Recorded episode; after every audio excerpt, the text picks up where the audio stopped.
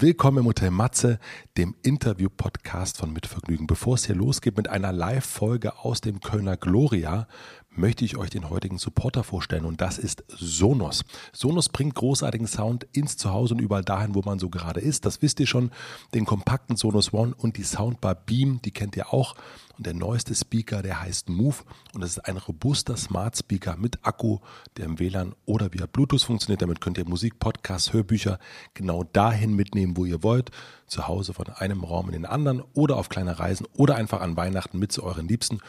Und wer genau denen oder sich selbst, also den Liebsten oder sich selbst, zu Weihnachten großartigen Sound schenken will, schaut einfach mal auf sonos.com vorbei, denn da warten momentan Angebote für ein besonders frohes Fest auf euch, ein besonders vergnügtes Fest auf euch. Vielen, vielen herzlichen Dank für die Unterstützung. Ich bin großer Fan. Bei mir zu Hause stehen die Sonos One. Vielen herzlichen Dank an Sonos für die Unterstützung im ganzen Jahr auch. Und jetzt direkt live quasi ins Gloria nach Köln.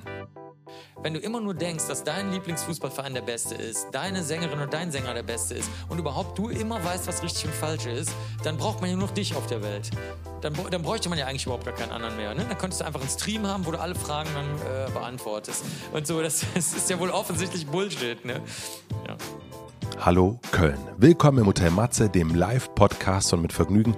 Mein Name ist Matze Hiesch und mein Gast ist knapp sechs Kilometer von hier aufgewachsen, nämlich in einem abgefahrenen Hochhaus in Köln-Zollstock. Erst vor kurzem ist ihm aufgefallen, dass seine Interessensgebiete nicht ganz der Norm entsprechen, aber was ist schon normal? Mein Gast spricht mit Insekten und beschäftigt sich mit dem Tod und das ist natürlich Dr. Marc Benecke. Er ist Kriminalbiologe, Insektenkundler und Spezialist für forensische Entomologie. Er schreibt Bücher, hält viele, viele Vorträge und ist 300 Tage im Jahr unterwegs. Ich will wissen, was er von Serienmördern gelernt hat, welche Systeme ihm helfen, seinen doch sehr interessanten Alltag zu meistern, wann er zuletzt überfordert war und was ihn berührt. Und ich will natürlich wissen, wie sein Alltag aussieht und warum er das macht, was er macht. Ich wünsche uns und euch viel Vergnügen im Hotel Matze mit Dr. Marc Benecke.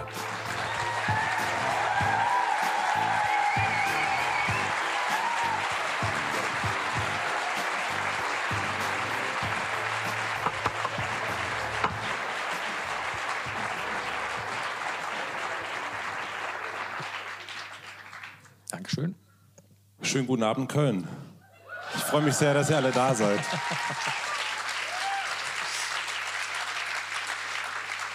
Und ich freue mich auch total, dass du da bist. Ja, ganz meinerseits. Wusste jemand von euch, dass Marc der Gast sein wird? Woher denn? Das hätte ja sein können. Hätte ja sein können. Nein, es gab keine Leaks. Es gab keine Leaks. Ich Nein. habe auch Marc gebeten, nichts vorher zu sagen. Es gibt nicht so viele Regeln. Äh, Wir werden zwischendrin irgendwann mal eine Pause machen. Wir werden hier reden. Ihr könnt zwischendrin das machen, was ihr sonst auch beim Podcast hören macht. Stricken, Spülmaschine einräumen, ähm, rumlaufen, Kinderwagen oder so. Ähm, und ja, dann gucken wir mal, wo es hinführt. Gut, das machen wir. Würde ich sagen. Du bist in Köln Zollstock aufgewachsen.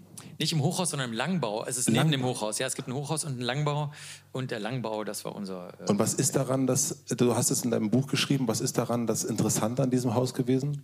Also ich finde es gut, weil es ist äh, aus äh, Formteilen äh, sozusagen gebaut, was man immer nur denkt, dass es das irgendwie nur in Ostdeutschland gab oder so, was totaler Quatsch ist. Dann war es eine komplett neue, die Siedlung wäre zu viel gesagt, aber ein komplett neues Gebäude, wo dann Ja. halt mit einem Schlag lauter Leute eingezogen sind, sehr viele mit Kindern. Also das, da, da herrschte also nicht, das war kein Generationenhaus oder so, das wurde es dann später erst. Und ähm, es war sehr tolerant und ähm, friedlich und akzeptierend, nicht nur im kölschen Sinne, sondern auch so untereinander. Also alle Leute, die sich da kennengelernt haben, waren äh, cool. Also meine Grundschulfreundin habe ich sogar gestern gepostet oder heute Morgen oder gestern, hat mir sogar noch geschrieben, ich habe dein Buch gelesen und dann, äh, die, die wohnte neben mir äh, in, dem, in einem weiteren, die wohnte wirklich im Hochhaus und hat gesagt, wir kannten keine Unterschiede zwischen Religionen oder zwischen irgendwelchen anderen ähm, äh, Ethnien und so weiter. Das kannten wir nicht, weil ich das im Buch geschrieben habe und natürlich die Leute denken so, hä, vielleicht hat er das einfach nicht mitbekommen. Aber sie meinte, das ist wirklich so gewesen bei uns in der Ecke. Also das war die eigentliche Besonderheit, dass da also nicht so vorgegaukelter Liebe und Frieden und überall Zuckerstreusel drüber kippen war, sondern dass wir wirklich äh, wir mit, also sie hat geschrieben in dem Posting, mir hat das keiner erklärt, dass es Unterschiede zwischen Menschen gibt und ich, meine Eltern haben mir das auch nicht erklärt. Also zum Glück, die, die, das gab es wirklich nicht. Das war die Besonderheit, finde ich, in diesem riesigen Wohnkomplex. Ich war noch niemals in Köln-Zollstock. What? What? Und Da ist jetzt eine Medienhochschule und alles äh, super hip, ja. äh, du warst aber schon ein paar Mal in Berlin. Gibt es irgendeinen Ort in Berlin oder einen Bezirk, den, du, den man mit Köln-Zollstock verbinden könnte? Oder ist das. Nee, das kannst du so wirklich nicht vergleichen. Also erstmal, äh, nee. Tut mir leid. nee, nee, kannst du wirklich nicht so, äh, weil Berlin ist wesentlich weitläufiger. Also in Köln hast du das immer noch, dass du halt mit dem Rad eigentlich quer durch die Stadt problemlos fahren kannst. Das kannst du in Berlin auch, habe ich auch schon gemacht. Also jetzt nicht vielleicht bis nach Köpenick, aber äh, schon ziemlich weit. Und mh, das, äh, nee, also es, es, ich würde mal sagen, es ist, Köln ist noch ein bisschen punktueller aufgebaut und die einzelnen Punkte verbinden sich zu dem Ganzen. Aber da, also ich habe das in Berlin noch nie erlebt. Du hast in Berlin immer, du fährst in einen neuen Bezirk rein, du fährst in einen neuen Stadtteil, also ein neues Dorf, sagen wir mal rein. Äh, die Atmosphäre ändert sich auch sehr, sehr stark. Äh, das, das ist nicht so extrem ausgeprägt. Äh, Und wenn wir uns jetzt irgendwo auf der Welt begegnen würden, an einer Hotelbar natürlich, ähm, und du erzählst mir, dass du aus Köln kommst, und ich sage, da habe ich noch nie von gehört, was ist Köln? Wie würdest du mir Köln dann beschreiben? Ja, also Köln, es gibt ja so Regeln, die wurden äh, vor gar nicht so langer Zeit, die meisten Kölnerinnen und Kölner denken, die gäbe es schon immer, aber die sind von Konrad Beikircher aufgestellt worden. Das nennt sich das Ripuarische oder Rheinische oder Kölsche Grundgesetz. Also Ripuarisch ist die Sprachfärbung hier in der Region, also bis nach Aachen. Äh, und ähm, äh, Rheinisch wäre klar, am- hier diese Region des Rheines und Kölsch ist Kölsch. Und äh, die bekanntesten Regeln sind, et kütt wie et kütt, also es kommt, wie es kommt, und et hätten immer Jotjang, also es äh, klappt schon irgendwie, es wird am Ende schon gut ausgehen und äh, dergleichen mehr. Und diese Regeln sind eigentlich, ich habe das mal getauft, fatalistischer Opportunismus. Also du sagst, also du sagst ja halt, okay, ich passe mich an die Situation an, ich kann es eh nicht ändern. Und es ist aber auch trotzdem noch sehr fatalistisch, weil du, weil du sagst, okay, ich kann es zwar nicht ändern, aber es kann auch schief gehen. Es hat also nicht so was wie so der Dalai Lama, der dann sagt, so, äh, ergreif deine Gelegenheit, dann wird's alles was, sondern der Kölner weiß, kann halt auch schief gehen. Ne? Also, das finde ich sehr Köln. Und das ist Köln. Das es ist- kann schief gehen. Das ist ein sehr, ja, ja, es geht auch schief, es geht auch dauernd schief, ähm, aber ja, das Stadtarchiv stürzt ein, etc. Ne? Also das ist schon und ähm, das macht aber nichts. Ähm, natürlich, äh, doch, doch, nee, das Stadtarchiv, das hat, nee, nee, nee, das, das hat mich sehr, sehr bewegt. Nicht nur, weil zwei Menschen dabei gestorben sind, das war das Schlimmste, sondern auch, weil die äh, Manuskripte von Albertus Magnus da drin lagen, die Handschriften von Albertus Magnus. Also das hat mich super abgefuckt. Äh, also beides. Oh, nee, nee, so ist es nicht. Aber äh, wirklich, du lernst hier, dass, dass, es, dass du halt scheitern kannst. Das ist das eine. Und äh, das andere, was ich für sehr kölsch halte, ist, dass eigentlich aus einer ganz konservativen Einstellung, nämlich einer, einer ökonomischen, also wirtschaftlichen, kleinkrämerischen, Köln hat ja das Stapelrecht, also die, die, ähm, Schiffer und Schifferinnen, die über den Rhein gefahren sind, die mussten ihre Waren auslagern und äh, dann konnten die Kölner und Kölnerinnen, die hatten die Voreinkaufsrecht und konnten sich alles kaufen, was sie geil fanden und dann der Rest durfte weiterfahren. Und konnten dann die Sachen, konnten sie dann natürlich zu einem beliebigen Preis weiterverkaufen. Und daher, darauf beruht dieser ganze wirtschaftliche Wohlstand hier mit, dass es eine Pilgerstadt ist, eine super reiche, dass die Messe hier ist, auch eine ziemlich große Messe eigentlich, wissen viele auch gar nicht, ist wirklich sehr groß. Und ähm, das hat dazu geführt, dass so eine unheimlich verrückte Art von ähm, Toleranz, die schon häufig echte Akzeptanz ist, entsteht. Und das hast du in den meisten Ländern nicht. Zum Beispiel in New York, wo ich früher gewohnt habe, oder auch in anderen Ländern, zum Beispiel Medellin, das ist auch eine sehr, sehr, sehr tolerante Stadt. Hast du aber keine echte... Nochmal, welche Stadt? Medellin, in, wo das ganze Koks herkommt. Wo, wo ist, äh, In Kolumbien, Ah, ja, eine okay. Stadt in Kolumbien. Bekannt vom Medellin-Kartell. Okay. Äh, der, der Pablo Escobar war der Leiter des. Äh, Den der- kenn ich. Ja. Der. Und. Ähm, äh, da ist das so, das sind auch Städte, äh, wo das ist, aber ich kann mal ein Beispiel jetzt, sagen wir mal, ich nehme ein Beispiel aus, aus Bogota, der Hauptstadt, äh, du läufst durch die Gegend, das ist also eine ganz klar eine Schwulenbar, ne? also die heißt dann auch, was weiß ich, zur heißen Olive, also so ein kleiner Gag oder so. Ja gut, für kölsche Verhältnnisse ist das jetzt lame, aber da ist das was... Da ist das also was Besonderes.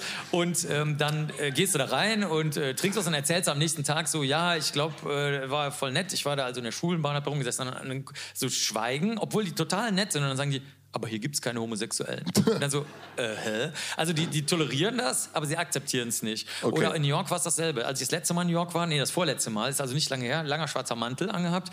Und ähm, ich kenne da wirklich jede Ecke, da wo ich früher gewohnt habe. Und ich dachte so, was glotzen mich denn alle so an? Und innerhalb weniger Jahre kannst du halt keine auffällige Kleidung mehr tragen. Also ein langer schwarzer Mantel ist, dann bist du die schlechte Art von Freak.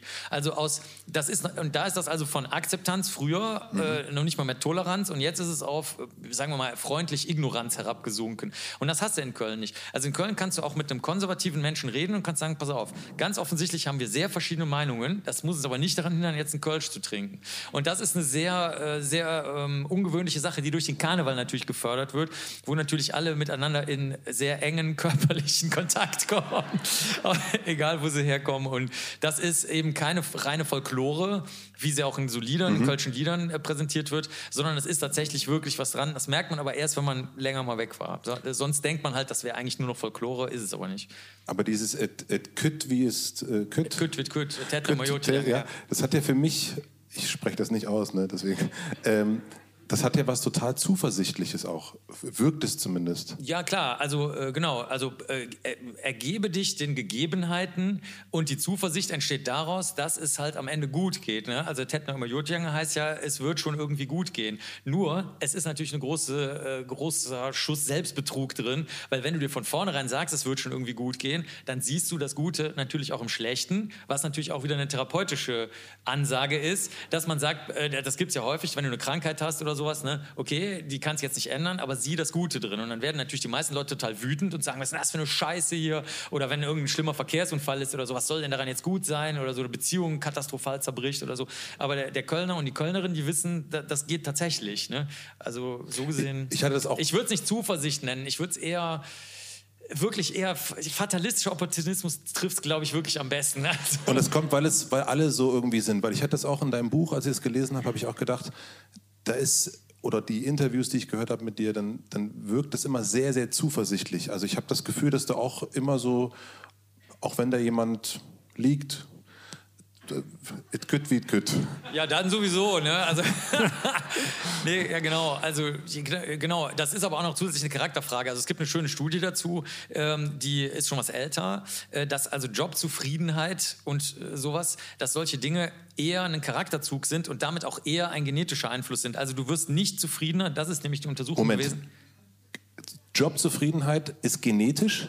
Genau, kurz gefasst ja, richtig, kurz gefasst. Lang gefasst hast du natürlich Umwelteinflüsse. Wenn du natürlich traumatisch in hilflose Situationen gebracht wirst, klar, ne, dann funktioniert es bei den meisten nicht. Wobei, obwohl ich muss sagen, ich bin hier im Rhein mit dem Ruderboot mal gekentert, äh, da waren wir eigentlich auch alle sehr fröhlich. Also so gesehen, man, man, man muss das Trauma nicht immer an sich ranlassen. Kütt wie Kütt, sag ich immer. Ja. Aber ja. solange jetzt natürlich nichts Schlimmes passiert dabei. Ja. Aber wenn was Schlimmes passiert, ist, ist, das natürlich ein bisschen was anderes, ja.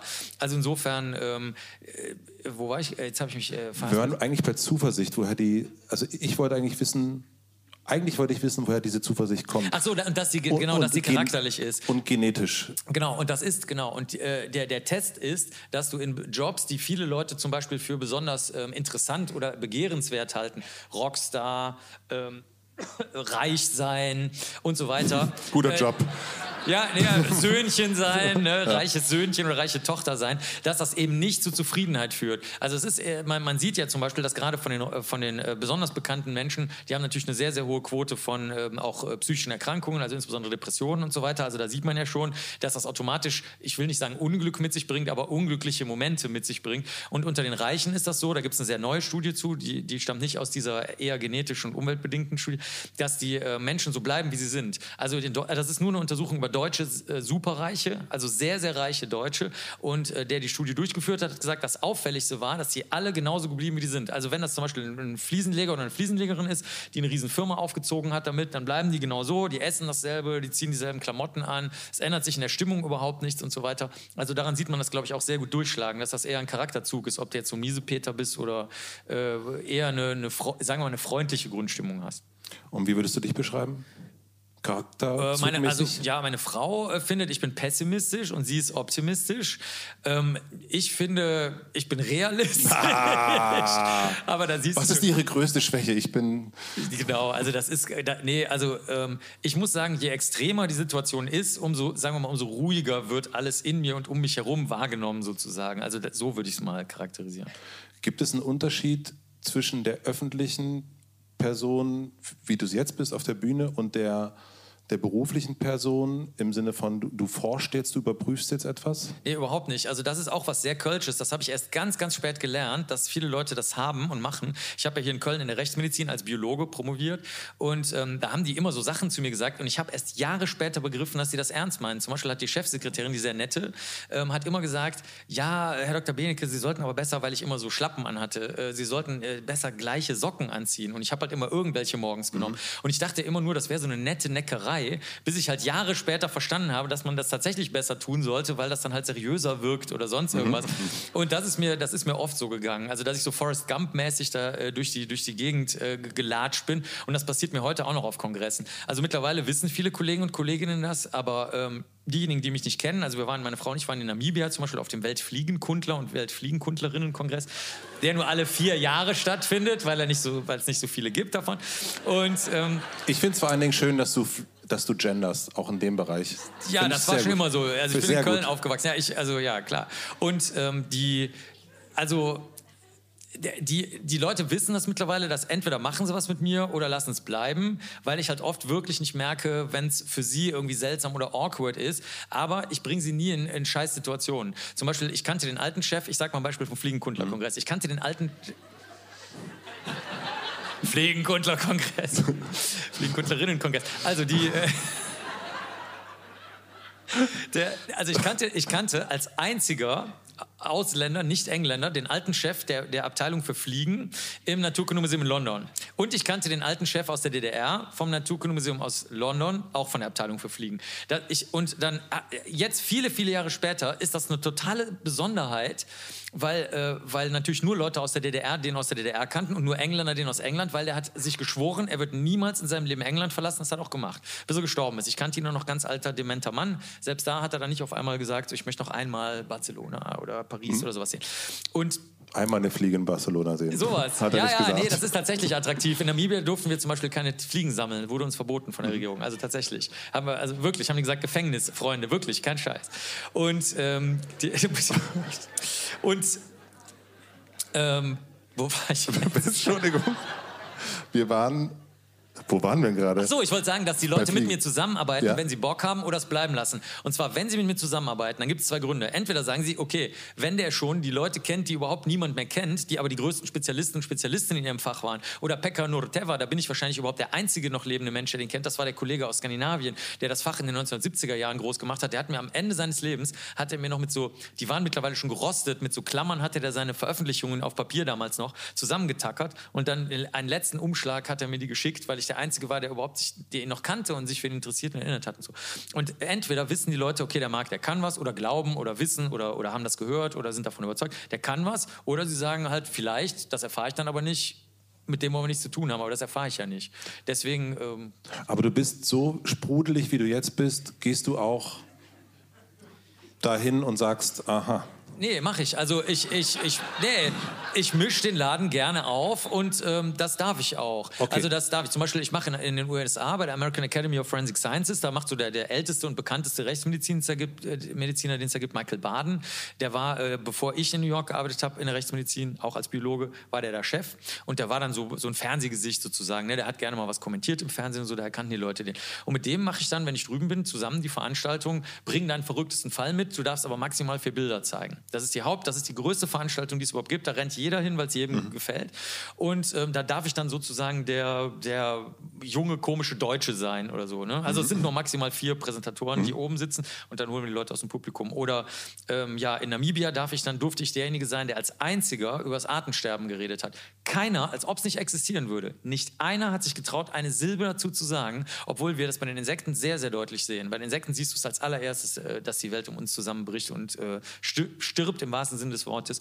Und äh, dann war ich der Einzige. Und dann äh, haben die halt gesagt, so, äh, habe ich gesagt, okay, Leute, also wenn, wenn's, wenn wir das jetzt hier nicht präsentieren, wo denn dann? Ne? Und dann sagen die, ja, okay, der Markt der, ne, darf das dann so. Ja. Hast du Lust, mal etwas über einen so einen klassischen Fall zu erzählen? Wie das so abläuft? Also wenn du einen Toten, eine Totin ähm, äh, ähm, einen Tatort äh, untersuchst. Also ich wollte, Entschuldigung, ich wollte noch was kurz zu dem Gendern sagen. Mhm. Also das war vorhin auch ernst gemeint. Also viele wissen ja, das ist ja ein Pornokino hier gewesen früher und ähm, auch eine große äh, Schwul Ich wusste das nicht. Äh, ja, du nicht. Okay, jetzt weiß es ja. Und eine, äh, das, das Ganze äh, auch hier, aber auch viele andere Orte sind natürlich auch schwul, bi, trans, äh, lesbisch, quer und so weiter, hetero. Äh, also das, äh, das gibt es natürlich alles. Und, hetero auch. Und das wusste ich, ja, gibt es auch. Und das wusste ich als Kind natürlich gar nicht, dass da, wie ich schon vorhin erzählte, dass da irgendeiner Unterschiede macht. Also deswegen wollte ich das mit dem Gendern, das ist wirklich, ich, mir war nie klar, dass das irgendwo anders seltsam wirken könnte oder so. Ne? Ähm, genau. Und jetzt so ein typischer Fall. Hast du vielleicht Gibt es vielleicht einen Fall, der hier in der Nähe gespielt ja, es gibt oder spielen? Ja, natürlich. Es gibt massenhaft Fälle, die hier in der Nähe spielen. Ich will die aber nicht so de-anonymisieren, weil möglicherweise äh, hat, sind Angehörige oder Leute, die jemanden kennen im Publikum. Deswegen, ich kann aber trotzdem mal einen typischen Verlauf sagen, weil wir heute Fallbesprechung hatten. Also ich äh, komme gerade aus dem Labor und haben wir Fallbesprechung gemacht und ich kann einfach mal den letzten Fall, den wir besprochen haben, sagen. Der ist wahrscheinlich jetzt nicht so, wie du dir vorstellst, aber finde ich trotzdem sehr, sehr grimmig. Ich finde vor allen Dingen wichtig, wie du dazu kommst. Also dem Moment wirklich so, du sitzt irgendwo, meistens ja mit deiner Frau zusammen irgendwo in einem Zug oder ja. Genau, also dann kommt eine E-Mail. Dann, dann, kommt eine E-Mail. Da kommt eine E-Mail in der Regel. Also früher bin ich ans Telefon gegangen. Ist aber so, dass deutsche Polizisten und Polizistinnen natürlich nach einiger Zeit Spaß daran gehabt haben. Also ich hatte früher immer auf der Karte stehen 24-7, äh, ne? 24 Stunden äh, am Tag, sieben Tage die Woche, 365 Tage im Jahr. Stimmt auch. Und ähm, die, haben, die, die, treten den Dienst aber sehr früh an und ich nicht. Ne? Kleiner und Unterschied. Dann hatten, sie, dann hatten sie so eine gewisse freundliche, das war freundlich gemeint, so eine gewisse erzieherische ähm, Attitüde und haben dann halt sehr früh angerufen, um wahrscheinlich um mir zu zeigen, dass man dann mehr vom Tag hat sozusagen. Aber ich arbeite halt lieber bis tief in die Nacht rein. Naja, egal. Und also dann kommt eine E-Mail oder so heutzutage. Wir reden von heute. Ne? Mhm, früher genau. war es ganz anders. Früher bin ich einfach die ganze Zeit zum Tatort rausgefahren. Und dann kommt die E-Mail und ich sage jetzt mal den Beispiel, der hat uns irgendwann aus dem Knast geschrieben, der sagt, ich war es nicht. Ich habe den Mord an meinem Bruder gar nicht begangen, den ich damals gestanden habe, für den ich schon im Knast saß. Jetzt weiß ich natürlich, dass ich schlechte Karten habe. Jetzt sitze ich wieder für Mord. Jetzt habe ich eine Verkäuferin getötet.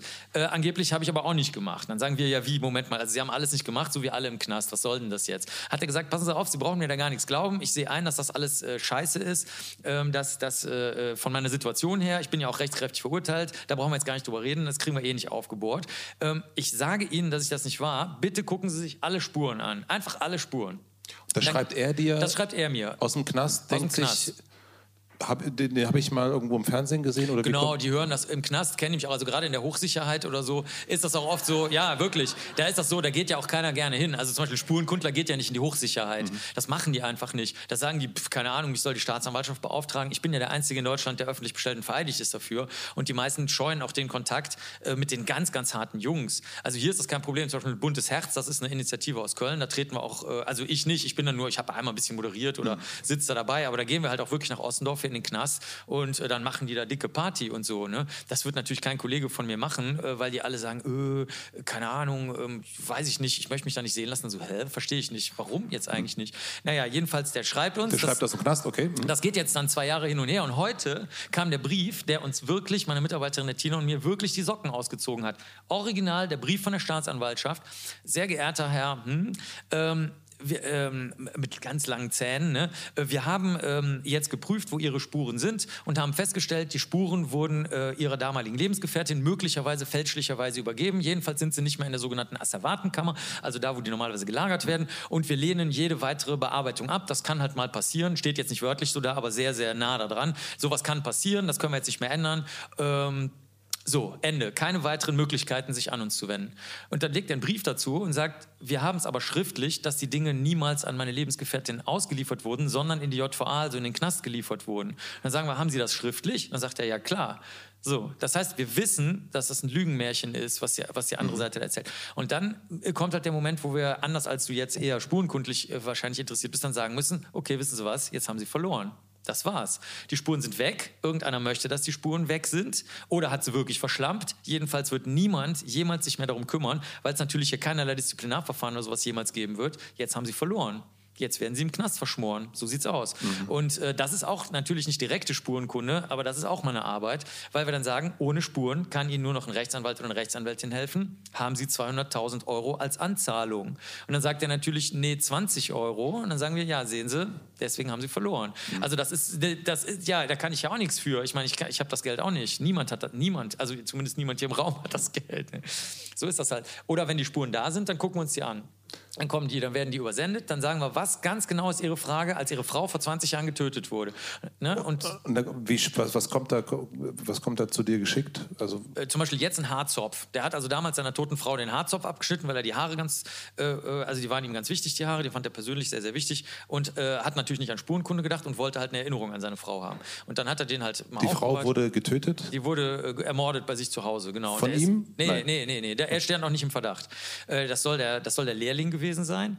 Und ähm, er hat aber den Nachbarn im Verdacht. Und ähm, der, äh, es kooperiert aber niemand, weil wir gesagt haben, naja, wir könnten ja an dem Haarzopf mal nach DNA gucken, vielleicht ist ja irgendwas dran, äh, Hautschuppen, Ejakulat, fremde Haare, irgendwas, aber keiner kooperiert. Und dann haben wir gesagt, ja, dann mit was sollen wir das denn vergleichen? Wir dürfen ja nicht heimlich die Erbsubstanz von anderen Leuten nehmen.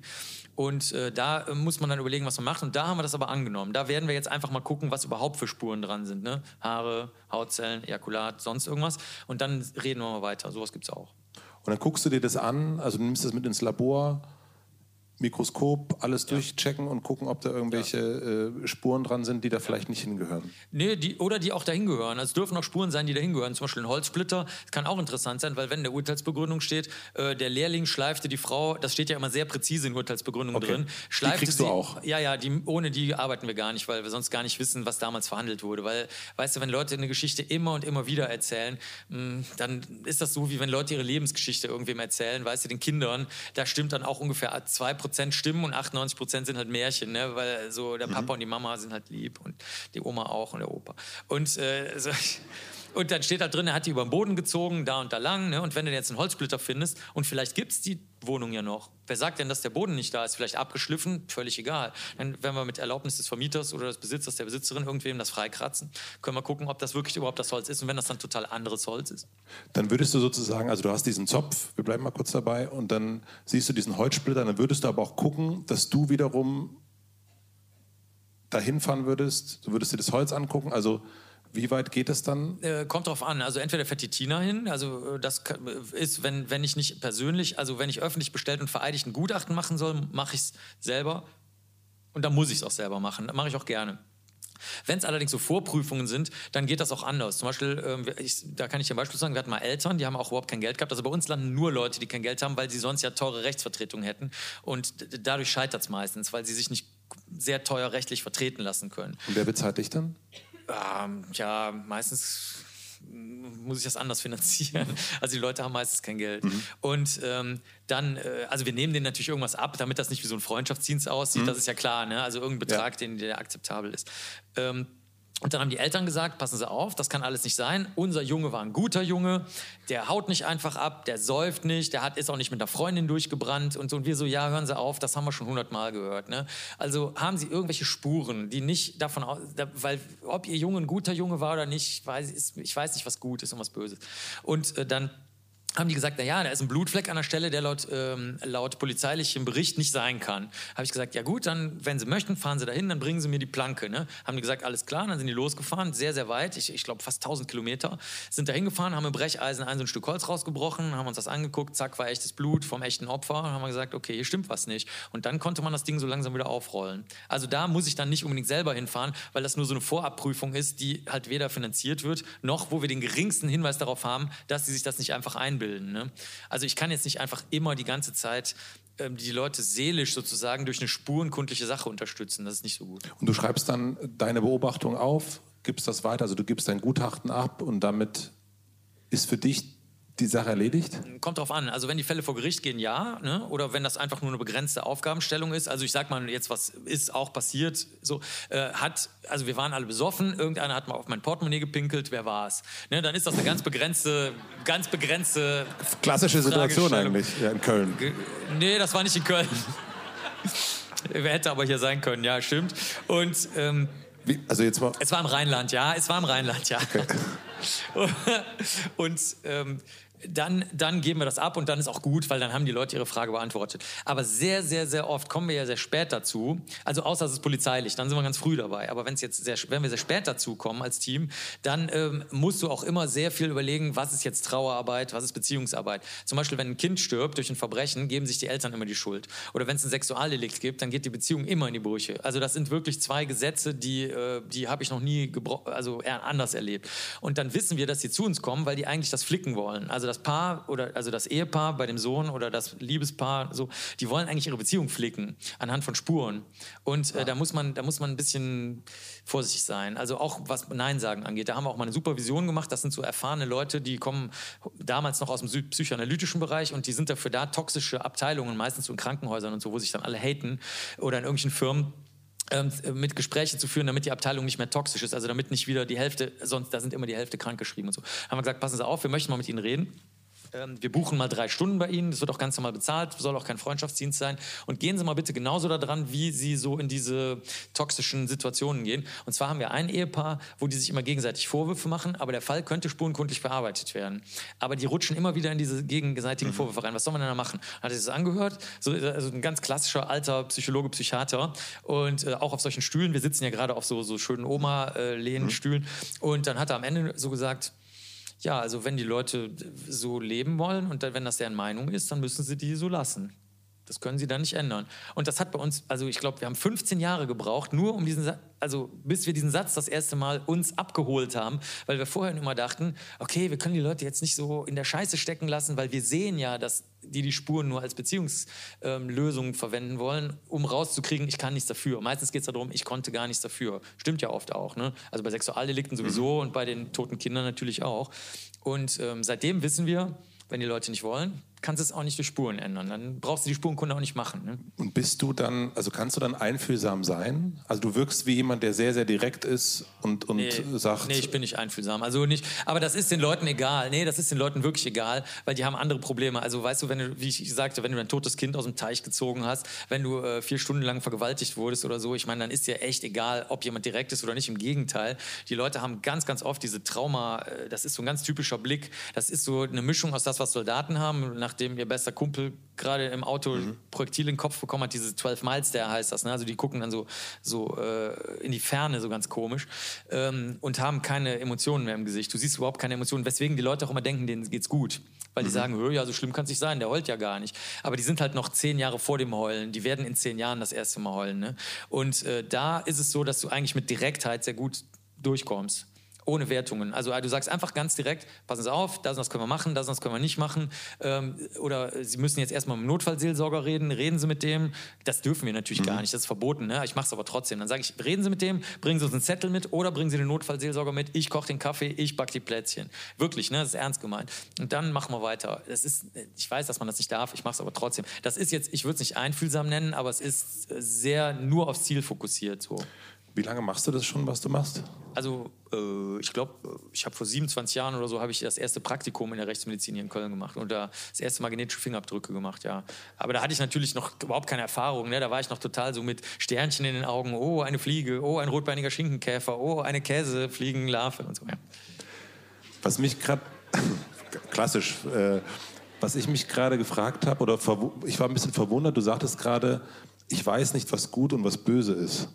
Und wenn man das schon so lange macht und mit so vielen verschiedenen Menschen zu tun hat, die vielleicht sich so gegenüberstehen, gut oder böse, ähm, hast du keine Idee davon bekommen, was gut und was böse ist? Also ehrlich gesagt nicht. Ich kann dir mal zwei Extreme sagen. Ich fange mit was harmlosem an. Irgendwie die Frittenbude, das Reisebüro, der eine Euro-Laden, die hier Geld waschen. So ohne die würde keiner nachts hier seine Fritten vielleicht bekommen. Nicht alle Läden, ich rede jetzt nicht von allen Frittenbuden, aber von einigen. Ähm, was ist mit den, ähm, mit den ganzen Hotels, wo die Leute nur noch vom Schwarzgeld leben? Ne? Die, die, die existieren schon gar nicht mehr. Wir fahren irgendwo aufs, aufs tiefste Land. Da gäbe es keine Unterkunft mehr, wenn er nicht der eine wäre, der halt da sein Geldwäscheding macht. Was ist Deutschland? Ist das Land mit den meisten, also soweit wir es dokumentieren können, mit, mit, mit den meisten legalisierten äh, Prostituiertenbesuchen. Ne? Also Sexarbeit ist in Deutschland ja äh, ein, ein riesiges Erwerbsfeld, auch ohne Geldwäsche. Und ähm, eigentlich viele Deutsche find, wissen gar nicht, dass das in anderen Ländern sondern ähm, aus Gründen verboten ist. Also nicht einfach so, aus, aus, sondern das hat äh, oft sehr liberale und freundliche Gründe. Und wir denken natürlich alle, das ist totaler Bullshit. Ähm, jetzt arbeiten die aber vielleicht auch für irgendeine organisierte Kriminalitätsstruktur, indirekt oder direkt. Ähm, trotzdem äh, geht der Familienvater zweimal die Woche, dienstags und donnerstags dahin und seine ganze Ehe hält nur noch deswegen, weil er zu Hause gar keinen Geschlechtsverkehr mehr hat. Seine, seine Frau sich sagt, äh, äh, okay, who cares? Wir haben zwei Kinder, zwei Autos, wir lieben uns gegenseitig, wir haben beide gute Jobs, alles schön, weiß, ist mir egal, solange er Gummis benutzt. Und ich meine, wer ist jetzt gut, wer ist böse? Wer ist da gut und wer ist da böse? Oder die, jetzt mal was nicht so harmloses, die Jungs im Knast, ich meine, äh, wenn du dir die Krankenhausakten, falls es die gibt, ne? das ist wie in diesem Joker-Film, den neuen, falls ihn jemand gesehen hat. Äh, meine Mitarbeiterin findet den deswegen nämlich unter anderem auch sehr, sehr gut und ich auch. Ähm, da gibt es so eine Szene, da geht er in die, äh, in die Arkham Asylum, also so eine, sagen wir mal, flapsig und, und klapse sozusagen, so mhm. eine riesige, und ähm, kriegt halt die Unterlagen und sieht das erste Mal, dass seine Mutter wirklich psychisch krank war und dass wirklich alles nur ein Märchen ist und dass er möglicherweise nicht nur einfach eine normale Psychose hat, sondern Psychosen entwickeln sich besonders stark durch Stress, durch Umgebungsstress und durch den genetischen Einfluss Einfluss eben auch. Und ähm, was ist der denn jetzt? Ich meine, die Irren, die, die, die, die das wirkliche Chaos anrichten, ist die ganze Bevölkerung, die sich den Joker sucht als großes Leitbild, obwohl er das überhaupt nie äh, sein wollte. Das interessiert den überhaupt nicht und so. Und das erlebe ich halt auch ganz oft sowas. Wenn du dann die ganz, ganz, ganz harten Jungs hast, dann ziehst du dir die Akte, so wie in Arkham Asylum, wenn, wenn was in der Akte ist, dann steht da drin, wurde im Alter von sechs Monaten das erste Mal ins Krankenhaus eingeliefert. Häuslicher Missbrauch. Also ja, wie soll der denn menschliche Bindungen aufbauen, wenn der nur lernt, dass seine Eltern ihn entweder ignorieren oder die Knochen brechen? Ich meine, und so, also deswegen, ich weiß nicht, wie du damit, also oder anders gesagt, du kommst mit dem Konzept meiner Meinung nach nicht weiter, weil es die Prävention nicht fördert. Prävention kannst du nur fördern, wenn du die guten Familienväter, die zweimal die Woche äh, zur OK-Prostituierten gehen, äh, die, die ganz Bösen, die, die, ich habe auch einen Klienten, der Kinder getötet hat, viele Kinder getötet hat. Wenn du mit denen einfach redest und sagst, okay, was können wir jetzt dafür tun, dass die Welt sozialer und freundlicher wird?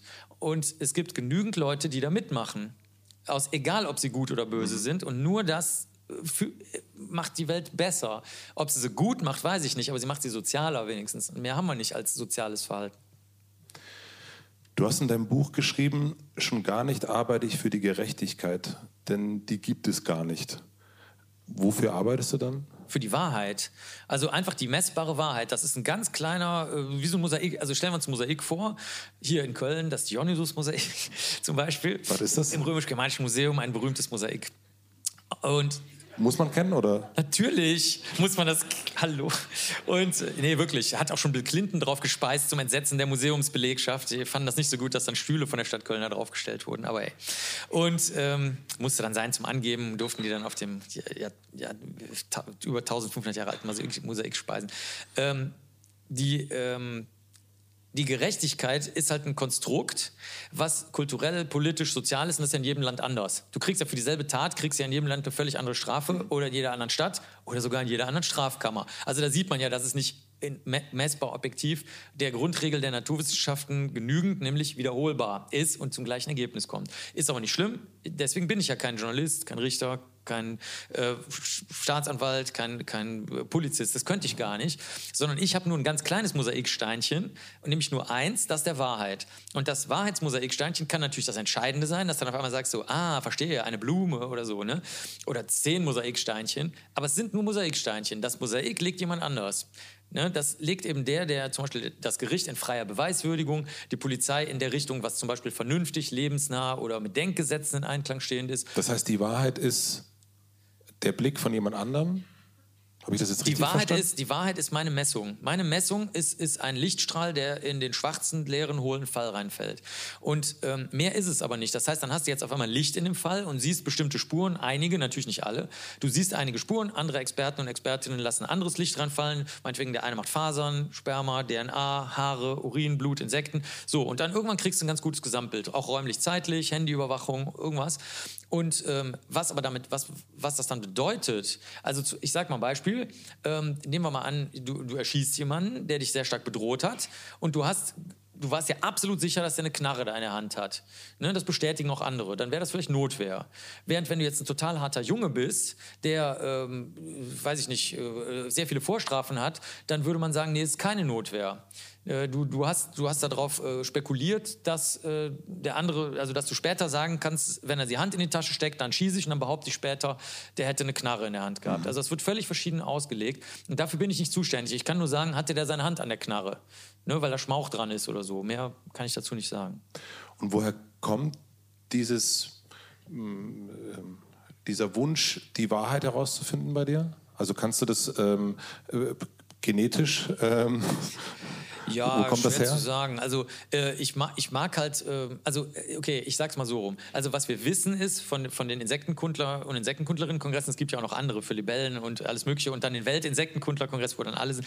Also es ohne Scheiß, das ist kein Witz, das kann jeder gerne selber prüfen, alle sind kurzsichtig. Das heißt, da siehst du dran, dass, das hängt damit zusammen, dass die halt so klein sind und dass du, glaube ich, als Kind dann anfängst, du weißt ja nicht, dass du kurzsichtig bist als Kind, dann fängst du, glaube ich, an, nah an Sachen ranzugehen und dann siehst du auf einmal diese andere Welt. Die Welt ist klein. Also das heißt, das ist auf jeden Fall, äh, ist das eine ein sich selbst äh, erfüllender Effekt. Du siehst auf einmal das Kleine, dann interessiert es sich so. Jetzt gibt es natürlich noch Leute, die sagen, das Kleine ist trotzdem langweilig. Ich muss jetzt deswegen nicht sammeln und sortieren. Das wäre dann Baustein 2. Also du musst erstmal nah rangehen und dann musst du gerne sammeln und sortieren. was ja schon viele nicht mehr gerne machen. Und dann das nächste wäre, dass du sagst, okay. Also du würdest sagen, deine Kurzsichtigkeit ist Auf jeden, ja, okay. Nee, ist wirklich so. Und dann das gerne sammeln und sortieren. Das ist das Zweite, was, was man charakterlich dafür haben sollte.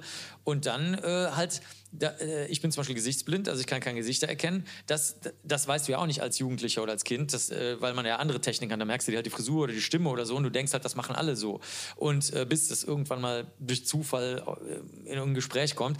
Und dadurch wendest du dich natürlich von sozialen Interaktionen ab, weil du, weil du immer merkst, irgendwie komisch, keine Ahnung, wieso kannte der mich jetzt oder so, solche Sachen beim Vorbeigehen, wo du die Leute nicht identifizieren kannst. Und dann engst du dich halt ein bisschen mehr auf diese Laborsache ein. Das gilt nicht für alle Menschen, das gilt aber für viele. Also diese, diesen Dreiklang an Charaktereigenschaften findest du sehr, sehr oft unter Naturwissenschaftlern und Naturwissenschaftlerinnen. Ja. Und was war so dein erster Moment, wo diese drei Sachen so zusammengeklickt haben und du gedacht hast, Bingo. Ich glaube, als ich hier vorne, früher gab es ja, wir sind ja hier in der Nähe des Neumarktes und äh, da gab es früher eine Buchhandlung, die hieß Gonski und äh, da saß ich halt immer und habe Bücher gelesen und äh, ich glaube, da hat das schon zusammengeklickt. Also einfach, dass ich halt, die fanden mich irgendwie süß, ne? weil war ich ja ganz futzi und äh, dann haben die, glaube ich, einfach gesagt, ja, äh, okay, der tut uns nichts, okay, der liest die ganze Zeit in den Büchern, ist jetzt nicht wie heute, heute soll man ja in der Buchhandlung Bücher lesen, aber damals war das so wie, erst kaufen, dann lesen. Ne? War so, das kennt jeder noch. Der, und und äh, die haben mich da einfach gelassen und da habe ich aber immer nur Chemie-Experimentierbücher gelesen und da dachten die vielleicht, okay, die kauft eh keiner. Also, also ne? Und äh, irgendwann habe ich sie dann sogar gekauft, ne? also wahrscheinlich Jahre später und so. Und ich glaube, da hat das schon zusammengeklickt. Also da sitzen, lesen, musst du nicht mit anderen Leuten reden, kannst dich total auf deinen Kram fokussieren, kannst Ideen entwickeln, wieder für eigene Experimente. Und ich denke mal, so ganz früh hat das schon angefangen. Vermute ich mal. Ich, aber das ist ja nichts Bewusstes. Du merkst es ja selber nicht. Ne? Deine Eltern haben das aber äh, insofern ähm, deine Neugierde nicht unterstützt, weil sie die Bravo von den Liebessex- und Zärtlichkeiten-Seiten äh, nur meine Mutter hat das gemacht, ja. Entfernt hat. Was denken die dann? Also die erste Frage, die ich hatte, ist: Wie hast, wie wurdest du aufgeklärt?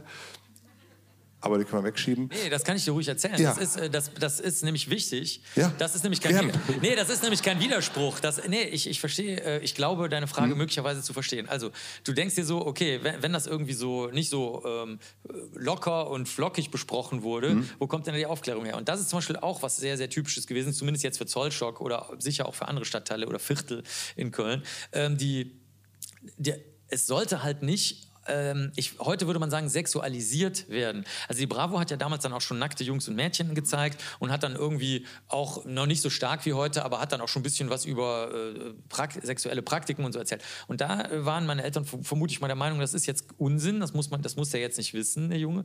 Und auf der Art war das also völlig unsexualisiert, auf eine sehr angenehme Art, muss ich übrigens sagen. Ich fand das sehr angenehm, dass das, äh, also auch im Nachhinein finde ich das gut. Aber die Aufklärung, die war äh, ganz äh, nüchtern. Das hat unsere Grundschullehrerin gemacht gemacht, äh, die Frau, äh, ja doch, das war eine Grundschule, doch, doch. Äh, da hat die, also vorher musste man, glaube ich, Einverständnis erteilen. Ich glaube, äh, man konnte dann, man wusste, wann das war und dann konnte man an dieser Unterrichtsstunde nicht teilnehmen oder an diesen zwei oder drei. Und dann haben die das einfach so erklärt, wie das früher war. Dann hat, dann hat sich die Grundschullehrerin, ich glaube mal die Frau Ebel war das, die hat sich dann hingesetzt ähm, im Rosenzweigweg in, der, in Zollstock in der Schule und hat dann halt gesagt, okay, also ich, ich, also das hat die jetzt nicht so gesagt, aber so ungefähr, ne? also wenn sich zwei Leute ganz lieb haben, dann, keine Ahnung, dann gehen die ganz aneinander ran und dann kuscheln die und ich weiß jetzt nicht, wie sie das dann gesagt hat, aber sie hat dann schon irgendwas so von Geschlechtsorganen gesagt und dann äh, so, Ende. Mhm. So. Und Sachlich.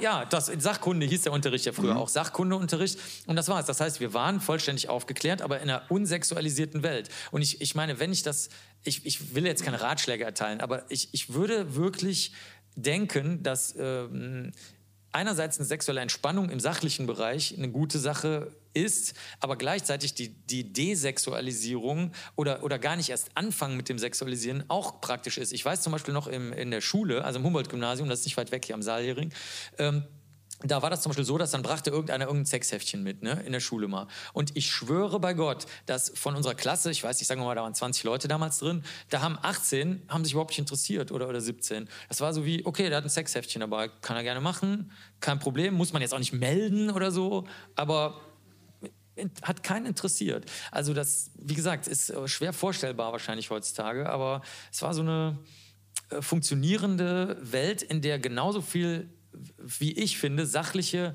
tatsächliche, wichtige und wirkliche Information vermittelt wurde, ähm, wie heute. Nur heute hast du halt tausendmal mehr Zuckerstreusel und Sperma obendrauf. Also das. und bist du jemand, der sich auch ab und zu, also das muss jetzt nicht um Pornografie gehen, äh, ähm, aber kannst du dich auch unsachlichen Dingen hingeben oder brauchst du die Sachlichkeit? Nö, wenn es Filme sind, gucke ich mir die gerne an, aber ähm, meine Frau muss mir die halt immer erklären hinterher, weil ich die Leute nicht erkenne. Also ich weiß zum Beispiel, jetzt kein Witz, kein Witz, ich weiß, ich weiß, dass die beiden Hauptdarsteller in dem letzten Tarantino-Film beide zwei der berühmtesten Hollywood-Darsteller sind. Da ich die aber, wenn die blond sind, alle nicht auseinanderhalten kann, die männlichen Hollywood-Darsteller, die ungefähr gleich alt sind, äh, und da die da ja auch noch äh, so geschminkt und so weiter sind, ist es Brad Pitt? Ist es Leonardo DiCaprio? Aber du weißt dann nicht, wer wer ist gerade in dem Keine Moment. Keine Ahnung. Ich kann den Film nicht. Und dann muss ich ihn halt zwei, drei, vier Mal gucken. Und äh, dann, das, dann raff ich es halt. Also, ja, ist halt so. Oder Maleficent 2 haben wir gerade geguckt. Oder, oder Drachen, äh, wie heißt der? Häschen. Drachen Sam leicht gemacht, der neueste. Ich habe halt nichts verstanden, außer dass die beiden sich lieb haben. Ich finde es so schön, dass du deine Frau Häschen nennst. Wo ist sie denn überhaupt? Wo ist sie, wenn man sie braucht? Soll, wenn man sie mal braucht. Äh, wie nennt sie dich? Hase. da ist sie. Wie? Manchmal auch, ja, ich sag manchmal auch Nüsschen zu ihr, wenn sie was Komisches gemacht hat, ja. Gut, dass sie dich nicht Nüsschen nennt. Er kann sich ja Nuss nennen. Aber das hat, ist er noch nicht drauf gekommen. Jetzt haben wir ihr eine Idee gegeben. Ja. Ich hatte nämlich gedacht, dass, diese, ähm, dass der Schutz vor der Bravo oder vor der ähm, oder ich habe Dr. Sommerseite. Ja. Die Dr. Sommerseite im Grunde habe ich gedacht, na wie ist das eigentlich ähm, mit all den Sachen, die du jetzt hast? Wir haben hier immer noch Fauchschaben äh, auf, dem, auf dem Tisch stehen ähm, und äh, wir, wir, wir, sprechen uns später. Ähm, was sie dann dachten, was du da so machst, also weil es natürlich das ist dir inzwischen, das habe ich jetzt auch gelernt, durch deine Biografie auch aufgefallen, dass das jetzt nicht alltäglich ist, was du da machst, dass deine Fälle sind. Aber wie haben deine Eltern darauf reagiert, auf das, was du dann beruflich machst? Also meine Mutter ähm, hat neulich der äh, sehr guten Kölner äh, Zeitung Express gesagt, dass sie das sehr, äh, sehr, gu sehr gut fand und sehr interessant. Und dann hat sie was wirklich Interessantes zur Begründung gesagt, weil sie weiß, dass ich immer sage, wie kann man das beweisen? Gibt es dafür eine objektive, messbare Tatsache? Ne? Das kann man immer hinterher sagen, man fand es gut. Äh, dann hat sie gesagt, nee, ich war mit dir mal in der Rechtsmedizin bei den Leichen. Da habe ich gesagt, stimmt. Die war wirklich neugierig und hat damals gesagt, wenn du das machst, dann will ich mir das aber mal angucken. Damals war wow. das noch nicht so streng wie heute. Ja, ja. Also das muss ich wirklich sagen. Mein Vater ist Ingenieur. Der war eher so an den äh, so technischen Sachen interessiert. Ich habe dann zum Beispiel, wenn ich viel in der Welt war, habe ich immer Aufzüge und Fahrtreppen, weil ihn das interessiert hat, weil er damit gearbeitet hat, habe ich dann immer fotografiert und dann haben wir halt eher darüber geredet, Fahrtreppen und Aufzüge der Welt und Toll. so. Und äh, genau. Und so gesehen, ähm, die fanden das okay und haben natürlich immer nur das, was sie interessierte. Also ich erzähle ja niemandem irgendwas, was, wo er nicht nachfragt. Ne? Ich gehe ja jetzt nicht irgendwo hin und äh, auf einer Party oder so, also wenn mich jemand fragt, was machst du denn, dann sage ich halt Biologe und dann ist sofort, oh, schon spät. ne, das ist so wie Cool. Tschüss, ne, ja, Gnott, genau. Und ähm, dann dann ist also äh, nicht, dass wir auf Partys gehen würden, aber wenn wir wohin gehen würden, dann, würden, dann würde, wäre das so. Und äh, bei meinen, genau, die Fauchschaben helfen auch nicht, genau. Und Ich würde ja gerne, aber die Fauchschaben, die. aber, die, aber wirklich, meine, also meine, meine Eltern äh, waren immer so, dass sie das genauso wie mit, ähm, wie ich das vorhin gesagt habe, mit Ethnien, mit, mit äh, äh, sexuellen Orientierungen, die haben das einfach nicht kommentiert, aber ohne sich auf, nicht auf, die mussten sich nicht auf die Lippe beißen, sondern das war halt so wie, warum so muss man das jetzt kommentieren? Das ist uninteressant, ne? Ja. Du bist wahnsinnig viel unterwegs, eigentlich vor allen Dingen äh, mit, mit deinen Vorträgen. Ähm, ich habe mich jetzt erst gefragt, als du erzähltest, dass du, ähm, wenn du eine Nachricht bekommst, also wenn du eine E-Mail bekommst, was tust du? Ein Bier aufmachen. Achso. Er hat Angst, dass ich Schaben hier raushole. Nein, ich mache mir nur ein Bier auf. Wie oft kommst du eigentlich noch? Ich habe vor dieser Tasche so ein bisschen Respekt, muss ich sagen. Du brauchst, pass auf. Ich nehme dir jetzt die Angst vor dieser Tasche, hoffe ich mal. Also hier, das ist, hier siehst du ein, ein, ein Kästchen mit kleinen Rosen und so weiter. Guck mal, da sind nur Pflaster drin und, und Brillenputztücher und Ja. 4711 und so. Also es ist nichts nichts Schlimmes. Brauchst keine Angst haben. Alles gut. Und die, der Rest der Tasche? Da ist auch da ist eine Sonnenbrille drin, weil ich kein Licht mag. Oder hier ist ein Laserpointer, wenn ich mal schnell einen Vortrag halten muss. Oder, oder so, solche Sachen halt. Was man so dabei hat. Ja, was man halt so dabei hat. Ja. Ja. Oder äh, eine Lupe. Hier ist. Guck mal, es ist wirklich. Da, Ja. guck mal, hier ist eine Lupe jetzt. drin. Da. Jetzt hab dich doch nicht so- Ne? Ach, kann ich mal gucken? Ja, natürlich. Entschuldigung, ist das jetzt zum Hören wahrscheinlich nicht so spannend? Also er nimmt, er nimmt meine sehr gute Lupe von einer sehr guten Firma und äh, sehe gar se- er ist ungeübt, er, er hält das Auge zu weit weg von der Lupe und versucht jetzt das Publikum durch die Lupe zu Er betrachten. ist sehr dumm. Nein, Ja. nein. Nein, nein, du bist neugierig. Du bist neugierig. Das ist eine gute Eigenschaft. So, jetzt tun wir die Lupe wieder hier rein. Genau. Ganz fein. So, Dass ich mal Applaus kriege dafür, dass ich eine Lupe in der Hand gehalten habe, in eine Tasche in gesteckt. eine Tasche haben. gesteckt habe. Ähm, man muss auch sagen, äh, hinter der Bühne hat mir Häschen gesagt, dass diese Tasche auch gestern mit an der Badewanne war. Ja, also, das dass diese Tasche überall mit hinkommt. Ja, das stimmt. Ähm, bevor ich zu der Frage zurückkomme, warum muss diese Tasche überall dabei sein? Also, äh, Badewanne.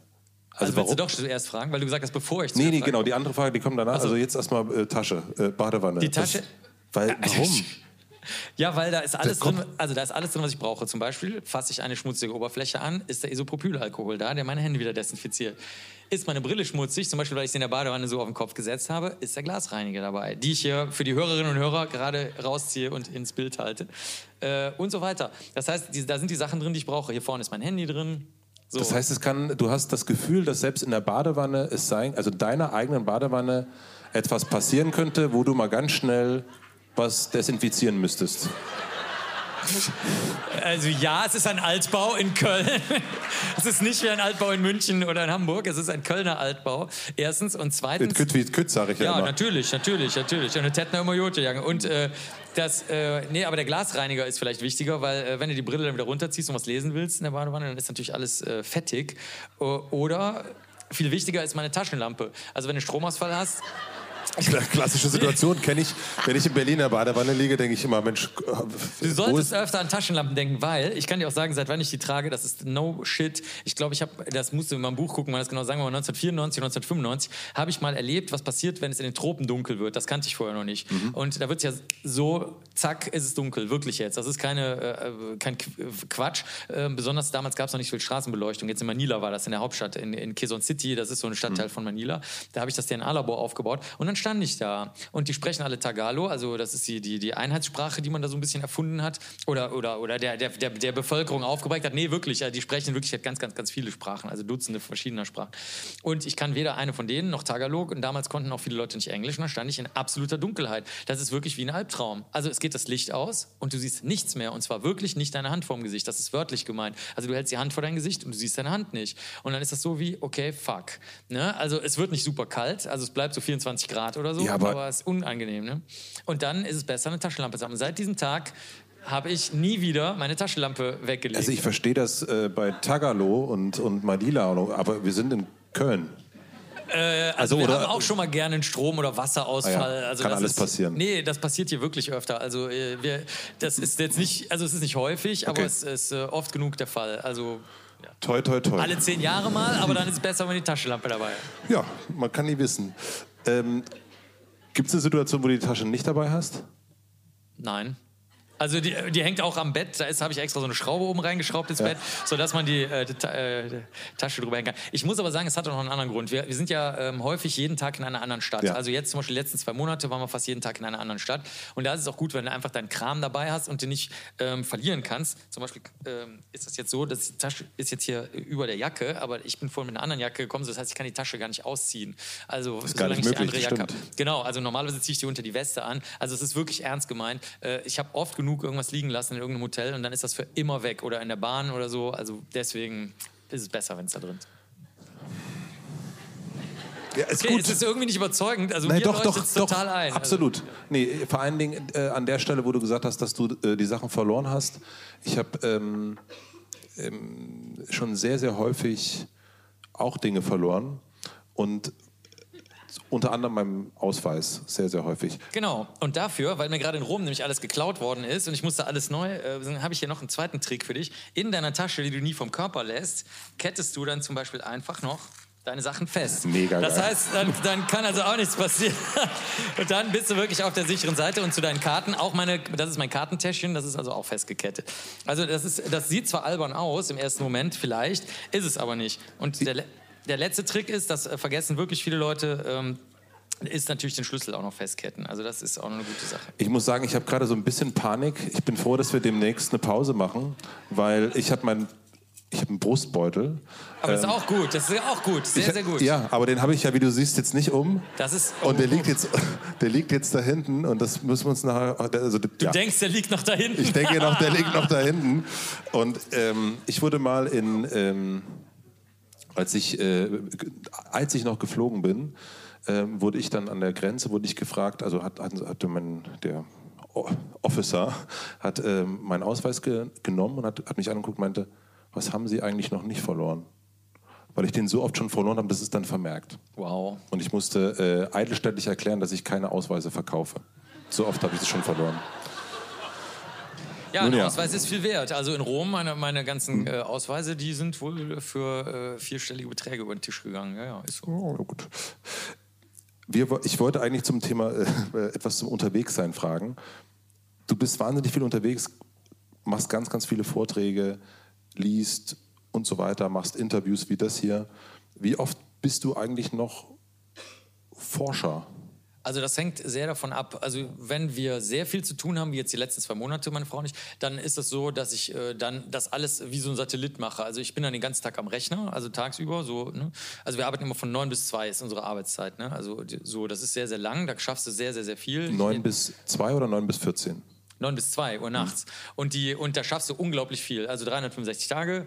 Das heißt, du hast extrem viel ähm, Luft, um was zu erledigen. Und dann ist es so, dass zum Beispiel meine Mitarbeiterin, die Tina, die sagt dann halt, das und das ist reingekommen, das machen wir jetzt äh, möglicherweise. Willst du schon mal ein paar Vorab-Infos haben? Heute kannst du dir natürlich viel elektronisch äh, auch äh, gerade als PDFs schicken lassen, weil sonst sind das nur lose einzelne Dateien. Dann sage ich, machen Sie eine einzelne PDF-Datei draus, ist egal wie groß sie ist, das kriegen wir schon irgendwo, kriegen wir schon WLAN her und dann passt das schon. Und ähm, seitdem ist die Arbeit eigentlich auch relativ äh, einfach geworden, weil die Laborarbeit an sich ist oft, äh, die kannst du oft relativ schnell machen, wenn du schon weißt, was da ist. Also wenn du zum Beispiel ein blutiges T-Shirt hast und dann äh, kannst du halt gucken auf dem Foto, was äh, bei der Person, die das anhatte, okay, äh, wie hat die Person das getragen? Ne? Also was war vorne, was war hinten, wo sind die Blutflecken, wie passt das zum Körper zusammen? Das sind alles Sachen, die hätte man früher alle noch im Labor gemacht und sich Die guckst du jetzt einfach, du bist in Magdeburg. Genau, und dann gucke ich mir das auf dem, auf dem PDF schnell an und dann sage ich so, äh, okay, also zum Beispiel, wenn jetzt hinten das Blut ist an der Stelle, wo aber gar nicht die Verletzung ist. Dann sage ich so, hm, hm, hm, da müssen wir dann noch mal ein bisschen was nachfragen und eventuell experimentell machen.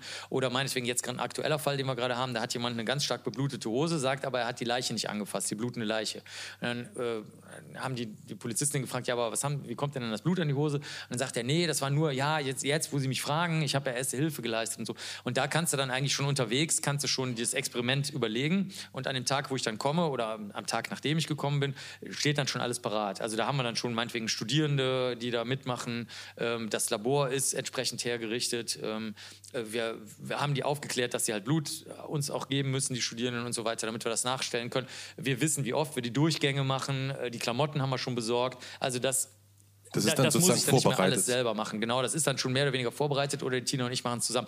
Oder wir, oder wir machen Sachen, die die wir, wo wir wissen, dass wir zu zweit sehr schnell sind. Also meine ehemalige Mitarbeiterin, der habe ich zum Beispiel noch früh, viel Insekten zusammen selber bestimmt. Dann saß wir uns so gegenüber und dann immer so, siehst du das auch? Nein, nein, nein, das so getauscht. Oder heute bei der Tina ist zum Beispiel, wenn wir Mageninhalt haben von Leichen, dann sagen wir halt, um, da sind so Fetttröpfchen, sollen wir die jetzt einzeln raussortieren oder nicht? Dann gucken wir schnell im Fall nach. Also die Tina geht dann rüber zum Regal und sagt dann so, ja, da geht es um Käse. Wann hat der Käse gegessen? Käse könnte Fetttröpfchen bilden. Dann sagen wir, ja, zack. Also das ist dann so ein bisschen wie so eine alte Ehe, dass du dann einfach super schnell arbeitest. Aber dann bist du in Köln dafür. Ja, fast, nee, nicht unbedingt. Also es geht auch woanders hin. Also wir fahren auch nach Palermo. Wir haben ja den größten Mumienkeller der Welt da auseinandergenommen ja. in Palermo. Aber du bist äh, jetzt nicht, auch, ne? du bist jetzt nicht, keine Ahnung, äh, weil ich es gerade gesagt habe, live in Magdeburg in der Stadthalle und da schickt dir jetzt nicht jemand äh, Kotze vorbei. Ach so, nee, nee, das nicht. Äh, nee, Mageninhalt ist von der Leiche, die kann nicht mehr, nichts mehr erbrechen. Okay. Äh, die, ähm, die, nee, das ist so, dass wir dann dahin gefahren sind. Okay. Also sagen wir mal, wir hatten früher einen Kongress, das weiß ich noch, bei der Deutschen Zoologischen Gesellschaft zum Beispiel war ich mal auf dem Kongress, das ist schon äh, lange her.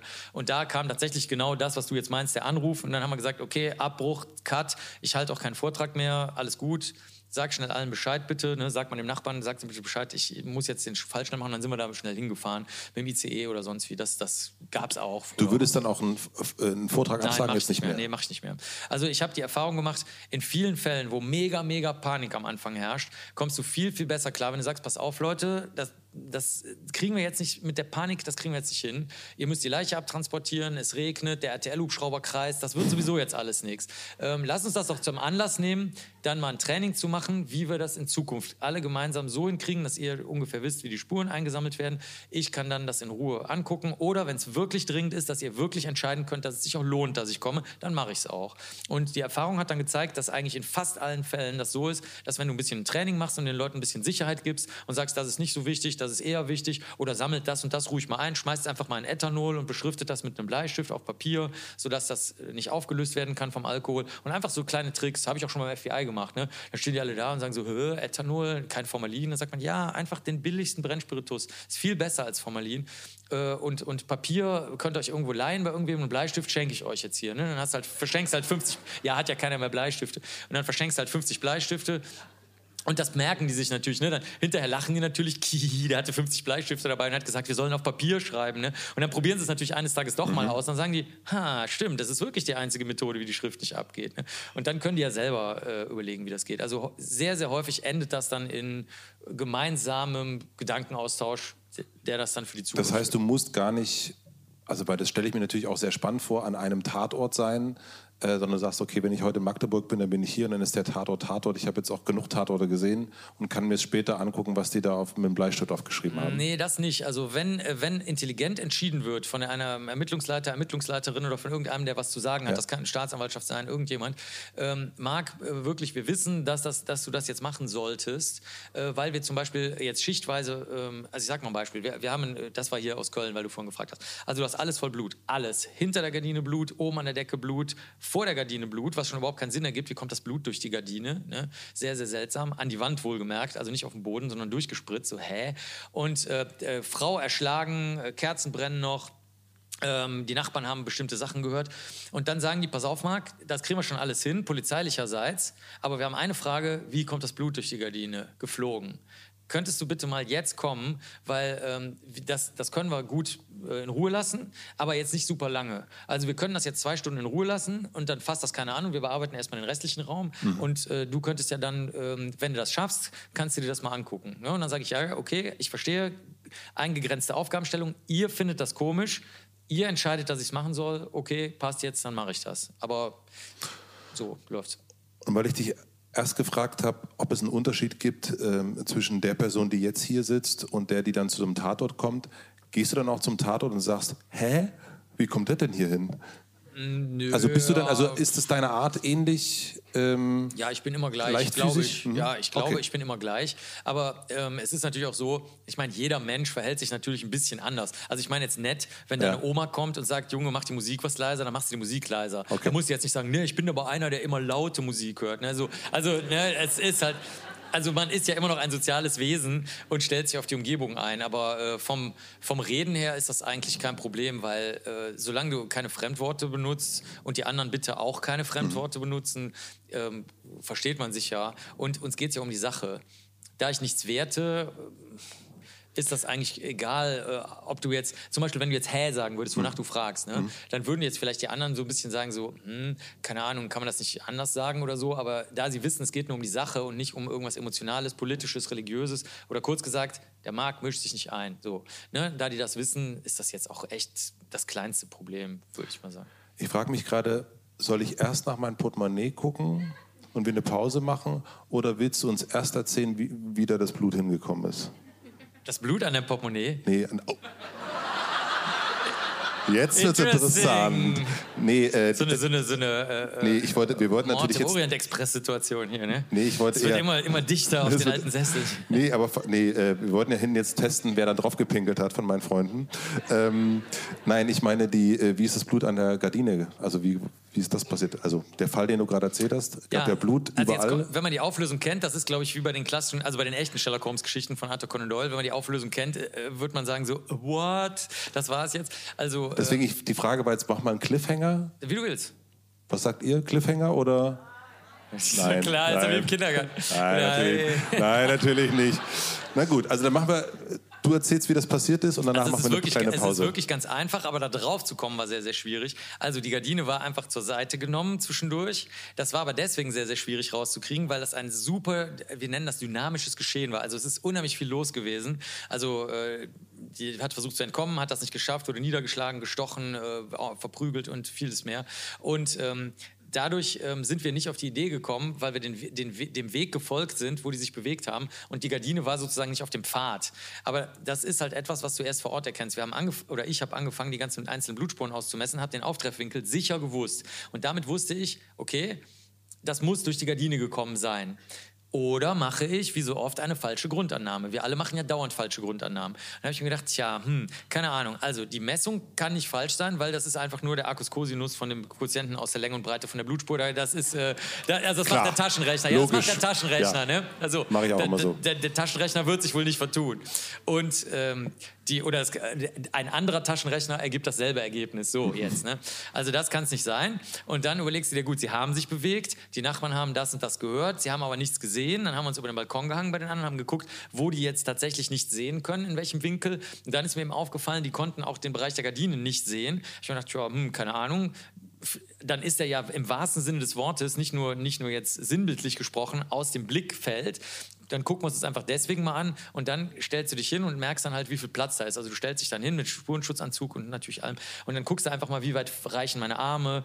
Ähm, wenn hier die Blutungsquelle garantiert war, wie muss ich, wenn ich der Täter oder die Täterin war, wie muss ich dann gestanden haben, um den Gegenstand bewegt zu haben, der da, zum Beispiel das Messer in dem Fall, ähm, äh, um das zu führen, sodass das die Person noch trifft und so. Und dann kommst du eigentlich durch die, wie sagen wir mal, räumlich-zeitliche Einordnung kommst du dann früher oder später drauf. Ja, es ist in Anführungsstrichen durch die Gardine geflogen, nur die Gardine war dann zwischendurch kurz mal nicht da. Wie gesagt, das hört sich sehr langweilig an, aber überhaupt nicht. Nee, ach so, ah gut, nee, ich hätte jetzt gedacht, dass das so wie Nee. äh, banal äh, ist. Aber die, äh, die Auswertung führt ja immer noch weiter. Also du kommst dann von Hölzchen zu Klötzchen, zu Steinchen, zu Fensterkreuz und so. Und die, ähm, sobald du natürlich anfängst, das räumlich-zeitlich zu untersuchen, merkst du noch andere falsche Grundannahmen. Dann denkst du dir so, habt ihr nicht gesagt, die Nachbarn haben gesagt, dass sie dann und dann das und das gehört haben, aber zu dem Zeitpunkt können sie das ja gar nicht gehört haben. Ne? Und dann sagt die Polizei manchmal, bist du dir ganz sicher, dass das mit den Spuren jetzt in Einklang steht, diese Frage, die du gerade aufwirfst? Und wenn ich dann sage, ja, da bin ich mir ganz sicher, das kann ich ausrechnen, dann reden die halt nochmal mit den Nachbarn, warum die das jetzt so erzählt haben. Und in dem Fall stellte sich zum Beispiel raus, dass die Nachbarn ähm, erst sehr spät eingegriffen haben und sehr spät über den Balkon geguckt haben und auch die Polizei nicht gerufen haben, weil sie wussten, dass die ähm, lauter Sex schon mal hatte und ähm, aus, die kamen aus einer religiösen Gruppe, wo sie äh, auf keinen Fall ähm, sich äh, da in die Angelegenheiten einmischen wollten von ihren mhm. Nachbarn. Das hatte ihnen, haben sie selber gesagt, das hatte ihr religiöser Führer ihnen gesagt, sie sollen sich nicht einmischen, was die anderen Leute machen. Das ist äh, nicht, das, darum geht es nicht, sondern sie sollen sich um, um spirituelle und andere Dinge kümmern. Und dann ergab das auf einmal auch Sinn. Das heißt, ja, die hatten es gesehen, ja, die hatten es gehört, ja, die haben die Polizei gerufen, aber wir haben die ganze Zeit gedacht, so wie wir das machen würden, wenn ich so ein Mordsgepolter und Geschrei höre, sofort. Aber da war eine Verzögerung von sechs, sieben Minuten drin. Und da sind wir dann erst durch die räumlich-zeitliche Rekonstruktion draufgekommen. Und du hast gerade schon Sherlock Holmes genannt, haben wir natürlich ja alle gesehen. Ähm Meintest du gelesen? Aber da, ähm, da sehe ich ihn, äh, wie, wie, nennt man ihn denn? Cumber, wie sagt man das? Du meinst Benedict Cumberbatch? Genau. Nein, das ist ein Magier aus dem Marvel-Universum. Du verwechselst. Nein, aber ist das dann der Moment, also stehst du dann in so einem Raum, auch äh, wie unser guter alter Freund Sherlock, hast die Augen geschlossen und ähm, also wie, wie, bist du dann? Also ich weiß, ich habe noch nie äh, solche Spielfilme gesehen, äh, sondern ich finde die, die, die, Romane sehr gut. Ähm, doch, doch, einen habe ich mal gesehen, aber da spielt, spielt jemand anders die Rolle.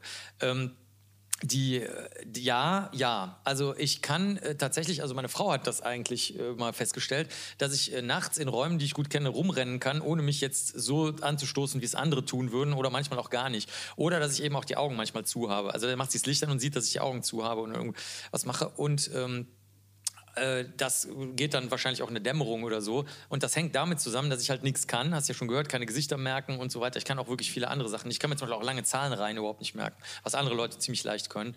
Ähm, und vieles mehr nicht. Soziale Zusammenhänge verstehe ich nicht und so. Aber ähm, dieses, nee, wirklich, aber dieses räumlich-zeitliche, das äh, funktioniert. Das heißt, das mit dem Augen zumachen ist tatsächlich so. Also ich will es jetzt, ich würde es jetzt nicht beschwören, wenn es um viel Geld gehen würde. Aber ich sagen wir mal, ich denke, die, die folgende Aussage stimmt zu 90 Prozent oder so, dass ich jeden Tatort, an dem ich mal war, mit geschlossenen Augen äh, sozusagen hier auf der Bühne langgehen könnte. Und wenn du dann den malst mit den mhm. Kreidestrichen, würde das so ungefähr vom, von den Verhältnissen her und so, würde das schon passen ungefähr. Also das ist so eine der ganz wenigen Sachen, die ich kann. Und daher dieses Augen zu machen. Das geht am besten im Augen zu machen. Ich diktiere zum Beispiel auch ganz oft mit geschlossenen Augen. Also die Tina schreibt das dann mit und ich diktiere das Gutachten an geschlossenen Augen ganz oft. Ja, das ist so. Und baust du dir das im Kopf dann zusammen oder brauchst du dann was zum Schreiben noch irgendwie? Nee, nee, ich habe dann äh, nur die Augen zu und, äh, und puzzelst. Äh, puzzle das aus dem Kopf zusammen, ja. Hm. Ich würde sagen, wir gucken mal, äh, wie es um mein Portemonnaie steht und machen mal eine Vorhin war es noch ein Brustbeutel. Erst war es Blut, dann war es Urin. Du verwickelst dich in allerlei Widersprüche, oh, Das wird Freund. jetzt richtig spannend. äh, wir machen eine kurze Pause, zehn Minuten würde ich sagen. Und äh, dann sehen wir uns hier wieder. Es macht auf jeden Fall wahnsinnig viel Spaß mit dir. Ja, mir auch. Dankeschön. Und mit dem Publikum. Mit, mit dem großartigen Kölner Publikum. Dankeschön. Bis gleich.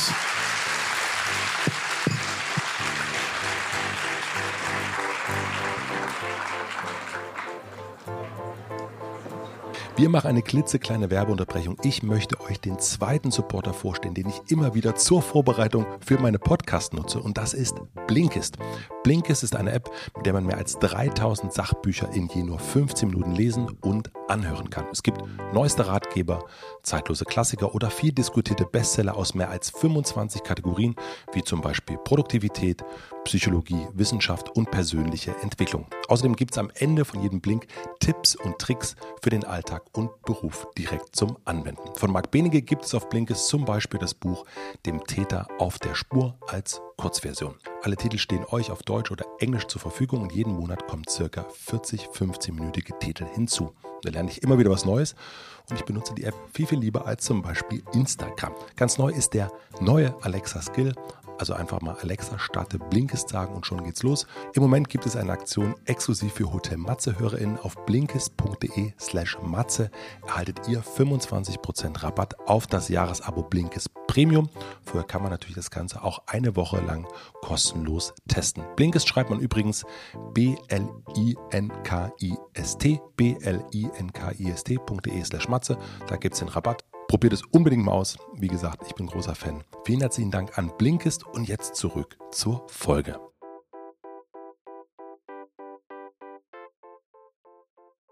Entwarnung, der Brustbeutel ist noch da. Ich hatte richtig Schiss, ne? Ja? Ja. Aber deine, deine Travel Party, also deine Gang ist ja hinten und passt auf, also alles gut. Die sitzt nämlich hinten und guckt sich das nicht hier vorne an. ähm, ich habe mich heute gefragt, ob du dich auf so einen Stuhl setzen kannst, ohne dass es dir komisch ist. Weil du hast so ein bisschen, also im Osten sagt man, na, der Markt, der ist ein bisschen mäkelig. Also so, ne, du hast dann Desinfektionsspray dabei, du hast Das ist so nur für die Hände, der Rest muss nicht desinfiziert sein. Geht nur um die Hände. Ah ja. Ja, ja, der Rest ist mir egal. Ich habe in Berlin, habe ich, hab ich noch äh, kurz vor oder kurz nach der Wende im Prenzlauer Berg, wo heute alles super schnieke Mhm. und äh, Macchiato ist, äh, habe ich, äh, hab ich äh, noch auf äh, wirklich, also ohne Scheiß jetzt, also fleckigen Matratzen ohne Bezug gepennt, wo du in die Wohnung drunter durchgucken konntest, durch die, nicht die Matratze, sondern durch den Boden. Hast so. du bei mir gepennt? Ich Ja, vielleicht bei dir. Nee, also wirklich. Also ich bin da echt, äh, die Ines auch, meine Frau. Also wir sind sehr, sehr, sehr hart im Nehmen. Also das ist kein Problem. Also schöner ist es natürlich, wenn man nicht unten drunter in die Wohnung gucken kann und Ja. die Matratze keine Flecken hat, aber geht auch schon mal mit. Ich wollte ein bisschen äh, über das Unterwegssein reden, beziehungsweise über das auf der Bühne sein, weil ich ähm, mich gefragt habe, warum du das machst. Also warum du so wahnsinnig viele Vorträge hältst, was so dein, was du möchtest, was die Leute, wenn die zu deinen Vorträgen kommen oder wenn sie deine Bücher lesen oder deine, äh, dich sozusagen hören, was sie dann mitnehmen sollen. Also es geht nur darum, also A, wenn Menschen eine Frage haben, sollen sie wissen, dass man Dinge prüfen kann. Also es kommt nicht darauf an, ob jemand der Schlaueste, der Wichtigste, der Größte oder sonst was ist, sondern ob man es geprüft hat. Also sie sollen lernen, sie können etwas prüfen. Ist ihr Mann oder ihre Frau oder sonst wer fremdgegangen? Prüfen Sie es. Ne? Anstatt nur Das ist deine Intention. Genau, anstatt nur rumzulabern. Also A, man kann Dinge testen. Man kann statt schwätzen, kann man auch testen. Das ist Nummer eins. Also das heißt, es gibt Wahrheit, die man messen kann. Wahrheit definiert sich durch eine Messung und nicht dadurch, dass es einer gesagt hat, der Autorität hat oder äh, wichtig ist oder so. Das ist das eine. Und das zweite ist, ich fand es halt immer komisch, dass viele Dinge nicht beantwortet wurden, die ich gefragt habe. Also, äh, also äh, Beispiel? Ähm, wie hieß das denn damals? Ich weiß gar nicht mehr, wie das hieß. So zum Beispiel stand in der, in der sehr guten Kölner Boulevardzeitung Express, stand zum Beispiel auf der Seite 1, ähm, äh, ähm, so Callgirl ermordet oder so, wie das damals so geschrieben wurde. Und da bin ich halt rumgelaufen und habe gesagt, was ist denn überhaupt ein Callgirl? Ne? Und dann haben alle einfach weitergeredet und haben das ignoriert, weil es halt desexualisiert war. Ne? Aber nicht in unfreundlicher Weise, sondern weil alle, ohne das äh, diskutieren zu wollen, gesagt haben, ja, das müssen jetzt Kinder oder Jugendliche nicht erfahren, dass Sexarbeiterinnen halt auch eine deutlich gehäufte Gefahr erleiden, getötet zu werden. Ne? Das, also weder Sexarbeit noch Morde noch Sexarbeit plus Morde gehört jetzt in eine Welt eines Kindes oder Jugendlichen so halt. Und das hat mich aber trotzdem, ich will nicht sagen geärgert, aber ich fand es komisch. Oder wenn du auch andere Sachen gefragt hast, zum Beispiel, ähm, was, weil wir vorhin über Pessimismus, Optimismus geredet haben, dann hat irgendwer gesagt, ja, das ist aber jetzt pessimistisch. Und dann habe ich gesagt, was ist denn pessimistisch? Und dann haben die gesagt, ja, das Gegenteil von optimistisch. Und dann habe ich gesagt, ja, aber, das ist doch keine Erklärung. Also ich möchte die Dinge so erklären, dass man sie wirklich versteht, sodass man sie, wenn man sie weitererzählt, immer noch stimmen. Und nicht nur so, was ich sehr, sehr oft höre. Ja, ich war bei einer Veranstaltung, das war ganz, ganz toll. Und dann sagt man, ja, was war denn toll? Ja, also das war ein sehr interessanter Vortrag. Habe ich gesagt, das hast du gerade eben schon mal gesagt. Das ist jetzt keine neue Information. Ne? Und dann so, was genau hast du denn da gelernt? Ja, also das hat mir gut gefallen. Also so, und ja, bei mir sollen die Leute sagen, ich habe, der, der hat ge- davon geredet, meinetwegen, wie man einen geschlossenen Raum hat. Da ist ein Tötungsdelikt passiert, aber es war nicht so, wie sich alle anderen vorgestellt haben, obwohl der Raum geschlossen war. Ne? Da hat er dann Haare genommen und Blutspuren ausgemessen und daraus hat er rausgekriegt und so weiter. Ne? Also so soll das sein. Und das wollte ich mal haben, dass nicht immer nur Geschwätz und Wortgeklingel äh, regiert. Ne? Das heißt, du willst den Menschen so ein bisschen mh, zeigen, dass man quasi kurzsichtig, kurzsichtiger sein soll? Ja, genau. Also genau, finde ich ein gute, äh, gutes Beispiel. Also du kannst erstmal die Emotionen weglassen, wenn du es kannst. Ich meine, es gibt Leute, die können das nicht, das ist klar. Aber du kannst in Fällen, in denen es ernst wird und denen es nicht um Meinungsaustausch, gemütliches Zusammensein beim Essen, Plaudern, das ist was anderes, das ist super. Aber wenn es jetzt auf einmal um was Ernstes geht, was dir selber äh, total wichtig ist, nicht aus emotionalen Gründen. Also das kann auch von mir aus was Pol- Politisches oder Kulturelles sein. Es kann ja auch aus Kultur ein riesiger Streit entstehen. Weil, keine Ahnung, darf ein reicher Mensch in ähm, Dubai, darf der jetzt europäische Gemälde kaufen oder nicht? Und wenn dir das total an den Nieren geht und das für dich eine politische ähm, Überzeugung darstellt und das wiederum entscheidet, wo du mit deinen Kindern in Urlaub hinfährst und wo du die zur Schule schickst, dann wird es auf einmal ernst. Und dann äh, muss man, den, würde ich den Menschen gerne die Möglichkeit geben, zu unterscheiden zwischen, pass auf, Meinung kannst du haben, was du willst. Und dann Handlung, Messbares, Tat, Spur. Das ist eine andere Welt. Und wie man die zusammenbringt, darüber kannst du doch dann mal mit mehreren Leuten reden. Aber du brauchst erst die Messung.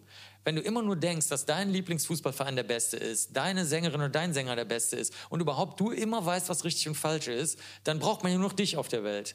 Dann, dann bräuchte man ja eigentlich überhaupt gar keinen anderen mehr. Ne? Dann könntest du einfach einen Stream haben, wo du alle Fragen dann äh, beantwortest. Und so, das, das, ist ja wohl offensichtlich Bullshit. Ne? Ja. Das stimmt. Und du hast erst gesagt, wenn man dich auf eine Party fragt, obwohl du natürlich auch nicht auf Partys gehst, ähm, hast du gesagt, du sagst dann, du bist Biologe, was du im Grunde auch bist.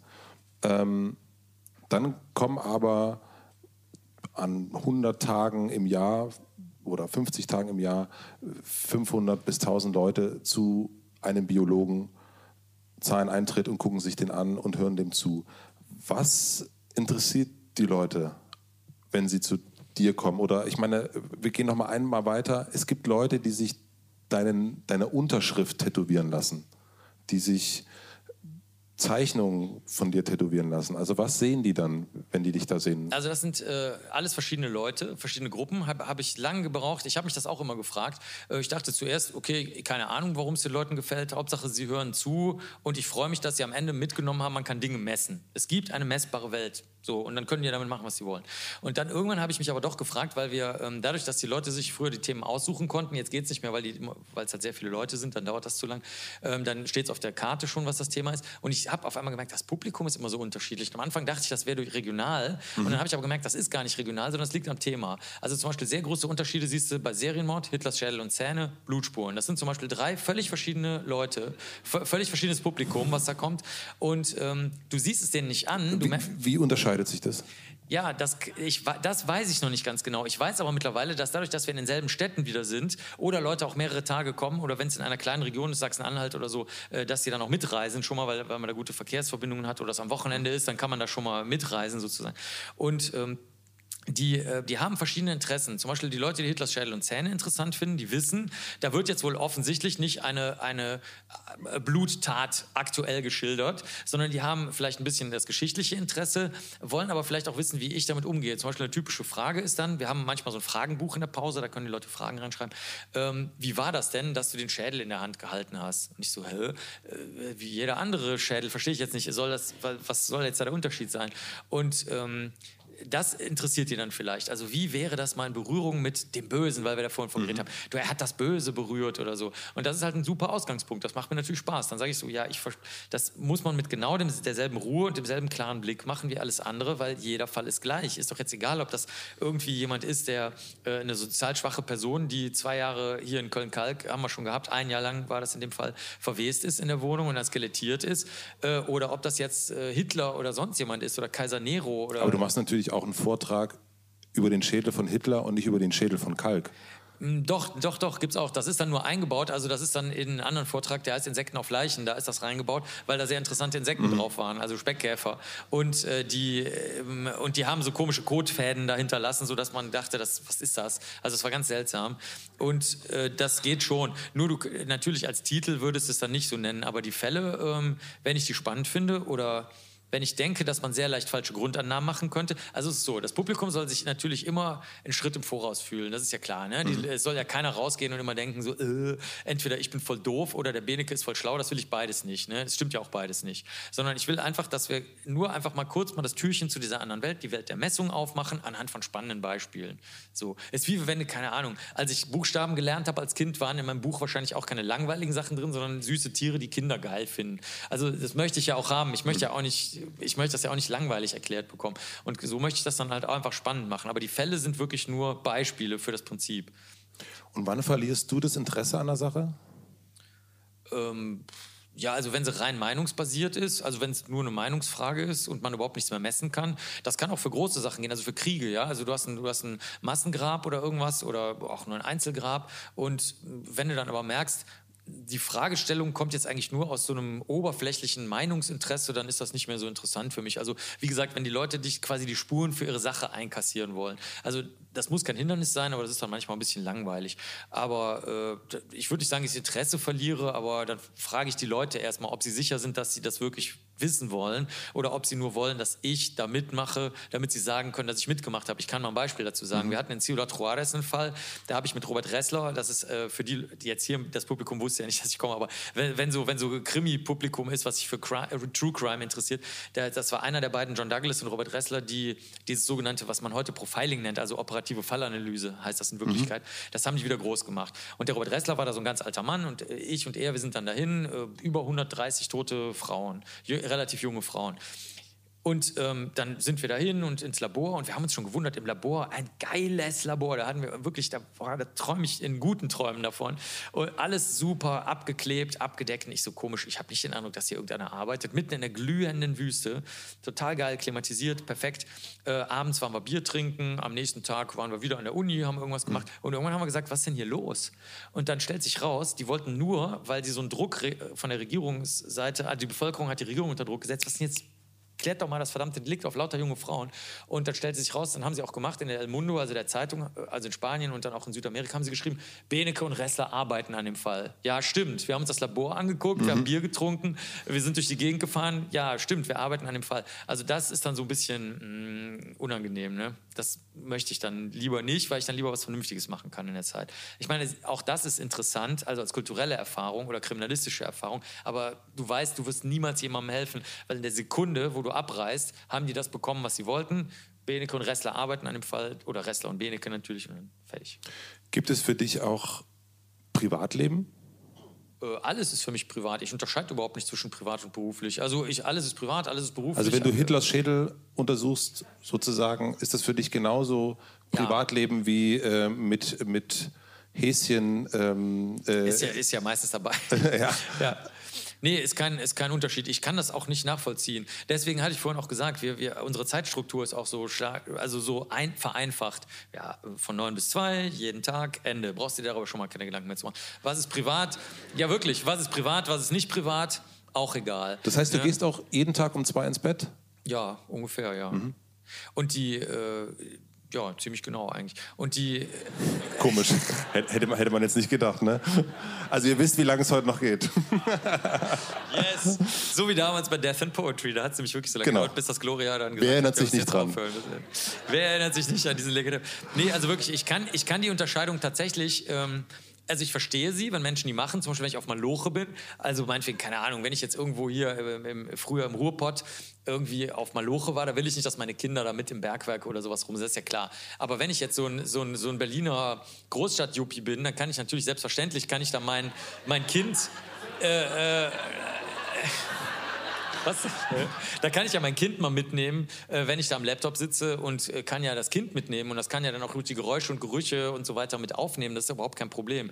Also ich will nur sagen, es hängt natürlich vom Lebensstil ab. Ich sage jetzt nicht, andere sollen das nicht trennen, aber wir können das problemlos machen. Das Gute ist auch, dass auch keiner irgendwie Druck ausüben kann. Ich mache ja auch äh, Fortbildungsveranstaltungen für BDSMler oder sowas, dass sie sich nicht umbringen bei irgendwelchen sexuellen Handlungen oder so. Und dann sagen meine Kolleginnen und Kollegen natürlich auch, ja, äh, das kannst du nicht machen, ne? Da musst du dann, äh, da musst du dann unter einem anderen Namen hingehen oder das muss anonym sein, das darf nicht im Netz stehen. Sage ich, hä, verstehe ich nicht. Also, dass Leute sich nicht gegenseitig umbringen aus Versehen. Was genau spricht jetzt mhm. dagegen?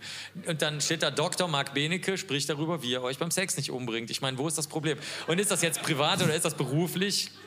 Es vermischt ist, sich ist, in dem Fall, würde ich auch sagen. Ja, ja nee, es, ist, es spielt gar keine Rolle, würde ich mal sagen. Ne? Mhm. Ist völlig egal. Du hast. Es ist lustig auch ein bisschen, finde ich. Ähm, ich finde das, was ich schön finde, dass du ne, bezeichnest dich oder bist ein Sachverständiger und nicht allein das Wort ist ja schon äh, genial. Und du bist nach Kolumbien gereist und hast einen, du hast erst schon davon erzählt, einen Klienten, der nennt sich Luis Alfredo Caribito Cubilus. Und der hat äh, laut Wikipedia 138 Kinder getötet. Und vor Ort wollte niemand mit ihm sprechen. Und wie du es mal in einem anderen Interview, glaube ich, so ähnlich gesagt hast, selbst der, der Staatsanwalt ähm, hat eine Psychose davon bekommen. Nee, keine Psychose, eine posttraumatische Belastungsstörung. Ja. Okay. Ähm, dann ruft man aber dich an aus Kolumbien und sagt, der Benige, der muss jetzt mit ihm reden. Nee, das äh, war noch ein bisschen anders. Also ich habe da gearbeitet in Kolumbien. Okay, du warst zu der Zeit da. Ich war da, mhm. als das aufgeflogen ist. Der saß schon im Gefängnis für was anderes und hat eigentlich, das können nur echte Psychopathen, also das ist eine ganz scharf definiert. Also Psychopathie bedeutet antisoziale und narzisstische Persönlichkeitsstörung zusammen. Äh, Nochmal, Entschuldigung, ich habe es nicht mit. Äh, ein Psychopath ist jetzt nicht irgendwie, was so Leute im Auto schreien, wenn sie halt irgendwie rumbrüllen, sondern äh, das ist jemand, der antisozial ist, also der sich einen Dreck um die Interessen anderer schert. Okay. Also wirklich einen absoluten Dreck, gar nicht. Und und hochgradig narzisstisch. Das ist jetzt aber nicht lustig gemeint, sondern neutral gemeint. Zum Beispiel Donald Trump, also der, wenn du was sagst, das könnten sie besser machen, dann sagt er, wenn hier einer eine gute Idee hat, ich du schmutziges, dreckiges, kleines Würmchen, fuck you. Ne? Also das sind, das sind Narzissten und Antisoziale sind Leute, die sich nicht für andere interessieren. Also der Trump ist zum Beispiel nicht antisozial. Der interessiert sich sehr dafür, was andere wollen, um halt dadurch mehr Einfluss zu gewinnen.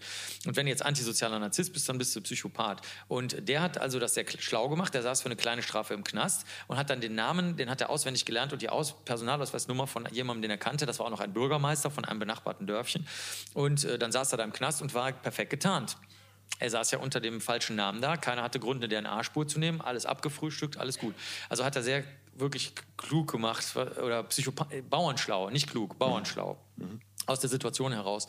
Und ähm, dann ähm, habe ich gesehen, dass die Kollegen nicht wollten, dass ich das mitkriege, weil wir sehr viele von den Leichen in Bogota, war das in der Hauptstadt von Kolumbien, in der Rechtsmedizin hatten. Und das war wirklich äh, krass. Also die, die, äh, die Haupt, die haben Krankenschwestern auch da in, arbeiten, als so eine Art ja, ich, wie kann man schlecht beschreiben, das, das gibt es in Deutschland nicht. So eine, so eine Mischung aus einerseits Sektionsgehilfe, aber auch Strukturhelferin, aber eben auch jemand, der mit den Leichen arbeitet ähm, und aber nichts richtig Ärztliches macht. Und da sind halt die Leichen angekommen und äh, die eine davon war wirklich völlig fertig. Und das war zu einer Zeit, als jeden Tag 20 bis 30 verfaulte Leichen ankamen. Also das kleinste Problem im Vergleich zu dem, was sie da in den letzten zehn Jahren gesehen hatten, war das.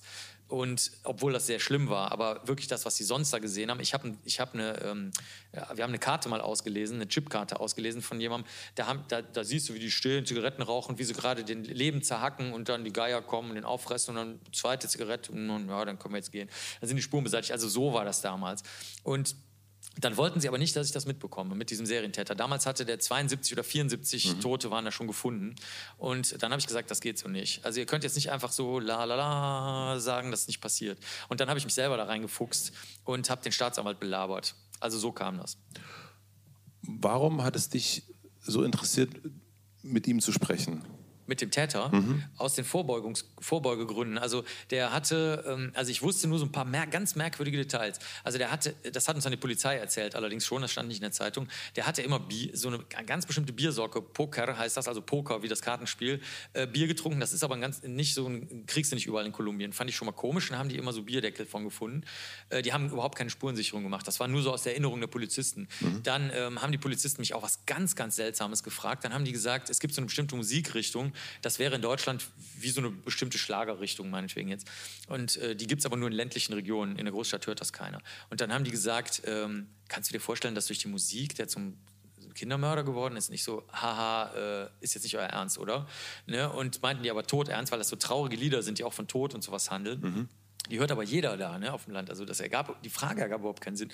Und da waren noch mehr so Sachen. Dann habe ich gesagt, okay, jetzt reicht's. Jetzt machen wir das mal ohne Wertung, ganz sauber und sachlich und reden jetzt mal mit dem Täter, weil der war dabei. Der ist der Einzige, der dabei war. Alle anderen sind tot. Äh, und es waren über 300 Kinder am Ende des, des Tages.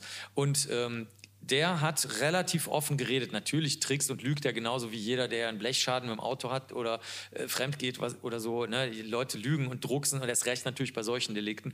Aber ähm, es setzte sich so ein Puzzle zusammen und das war schon ganz interessant, weil du die Psychopathie gesehen hast. Zum Beispiel, was mir überhaupt nicht klar war vorher, überhaupt nicht, war dieser extrem krasse Narzissmus, der die eben dann auch zu den Taten treibt. Also das musst du erlebt haben, weil wenn du nur so Leute wie Donald Trump oder so was kennst oder irgendwelche Firmenchefs, die so schlimm sind, machst du dir nicht klar, was für ein starker Antrieb das auch sein kann für Dinge. Also, und, und wenn du dann eben das Antisoziale noch oben drauf hast, also diese, diese totale, dieses totale Scheißegal, was, was andere Leute angeht, dann hast du halt eine echt gefährliche Mischung und die einzige Möglichkeit wäre, antisoziale Kinder zu erkennen. Äh, rechtzeitig, das ist aber verboten, weil du keine Persönlichkeitsstörungen bei Kindern äh, diagnostizieren darfst. Das heißt, es ist, ein, es ist ja, wie soll man sagen, eine Patt. Ne? Und das müssen wir mal aufbohren eines Tages. Und je mehr man natürlich darüber berichtet, dass diese Früherkennung wichtig wäre, weil sonst keine Therapie mehr möglich ist, mhm.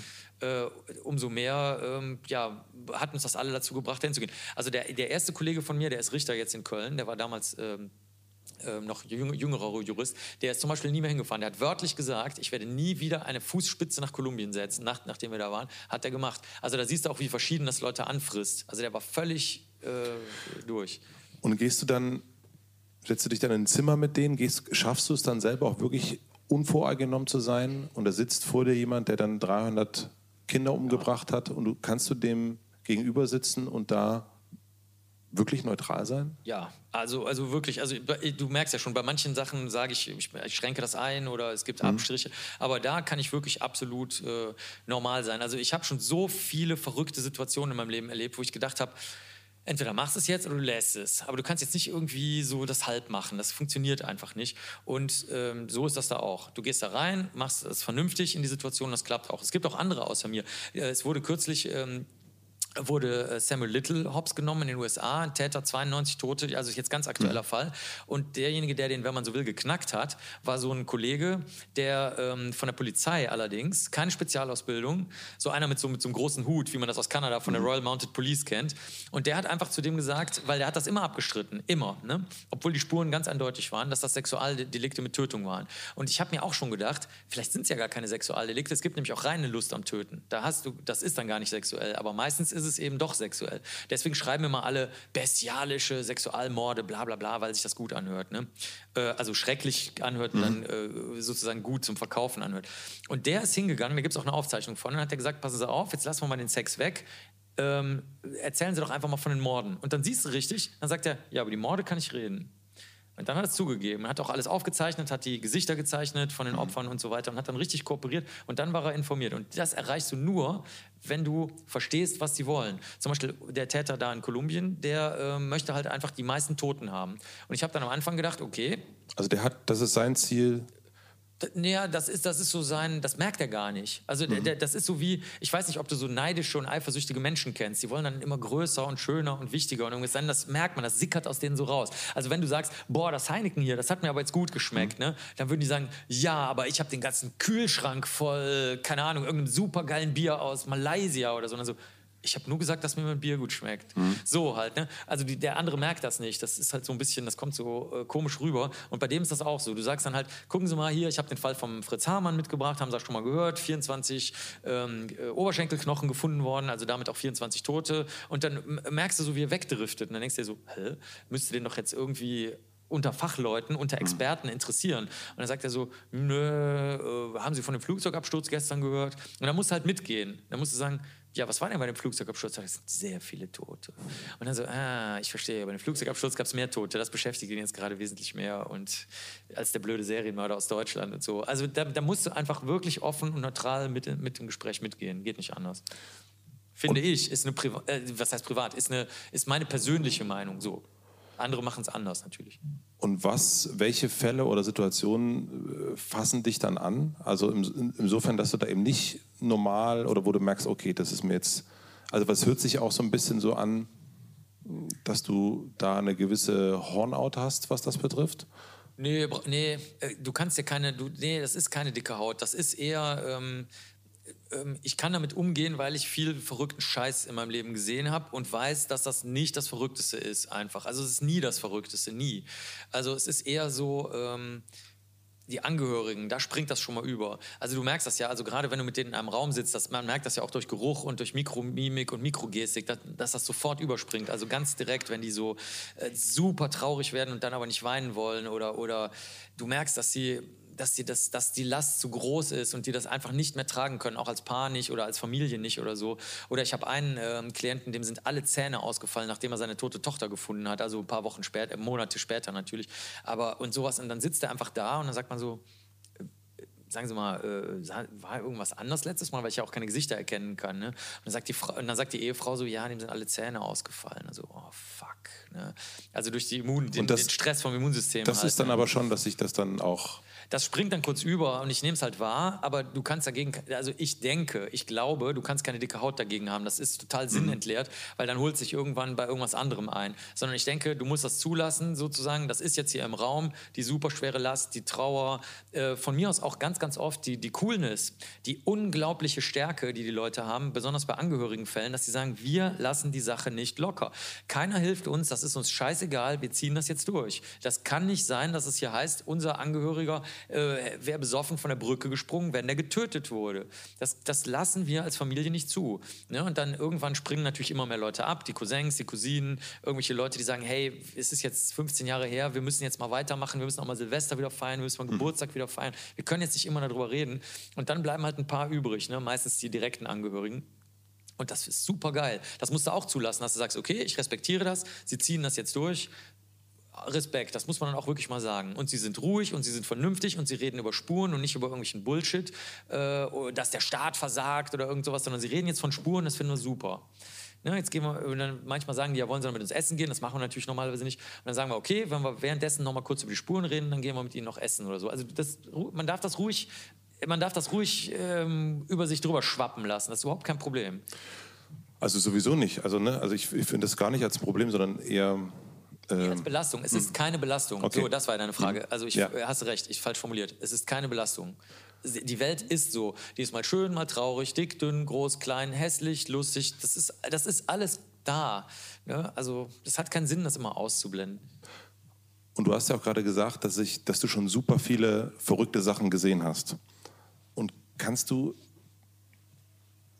dir irgendwie erklären, oder bestenfalls mir und uns, ähm, warum dich das dann immer wieder dahin zieht? Also man könnte ja auch sagen, ich gehe nicht zu dem Typen nach Kolumbien, also weil äh, ne, und schützt sich und also ne, du sagst auch selber, ne, 365 Tage, 9 Uhr bis 2 Uhr, ähm, du ziehst es durch.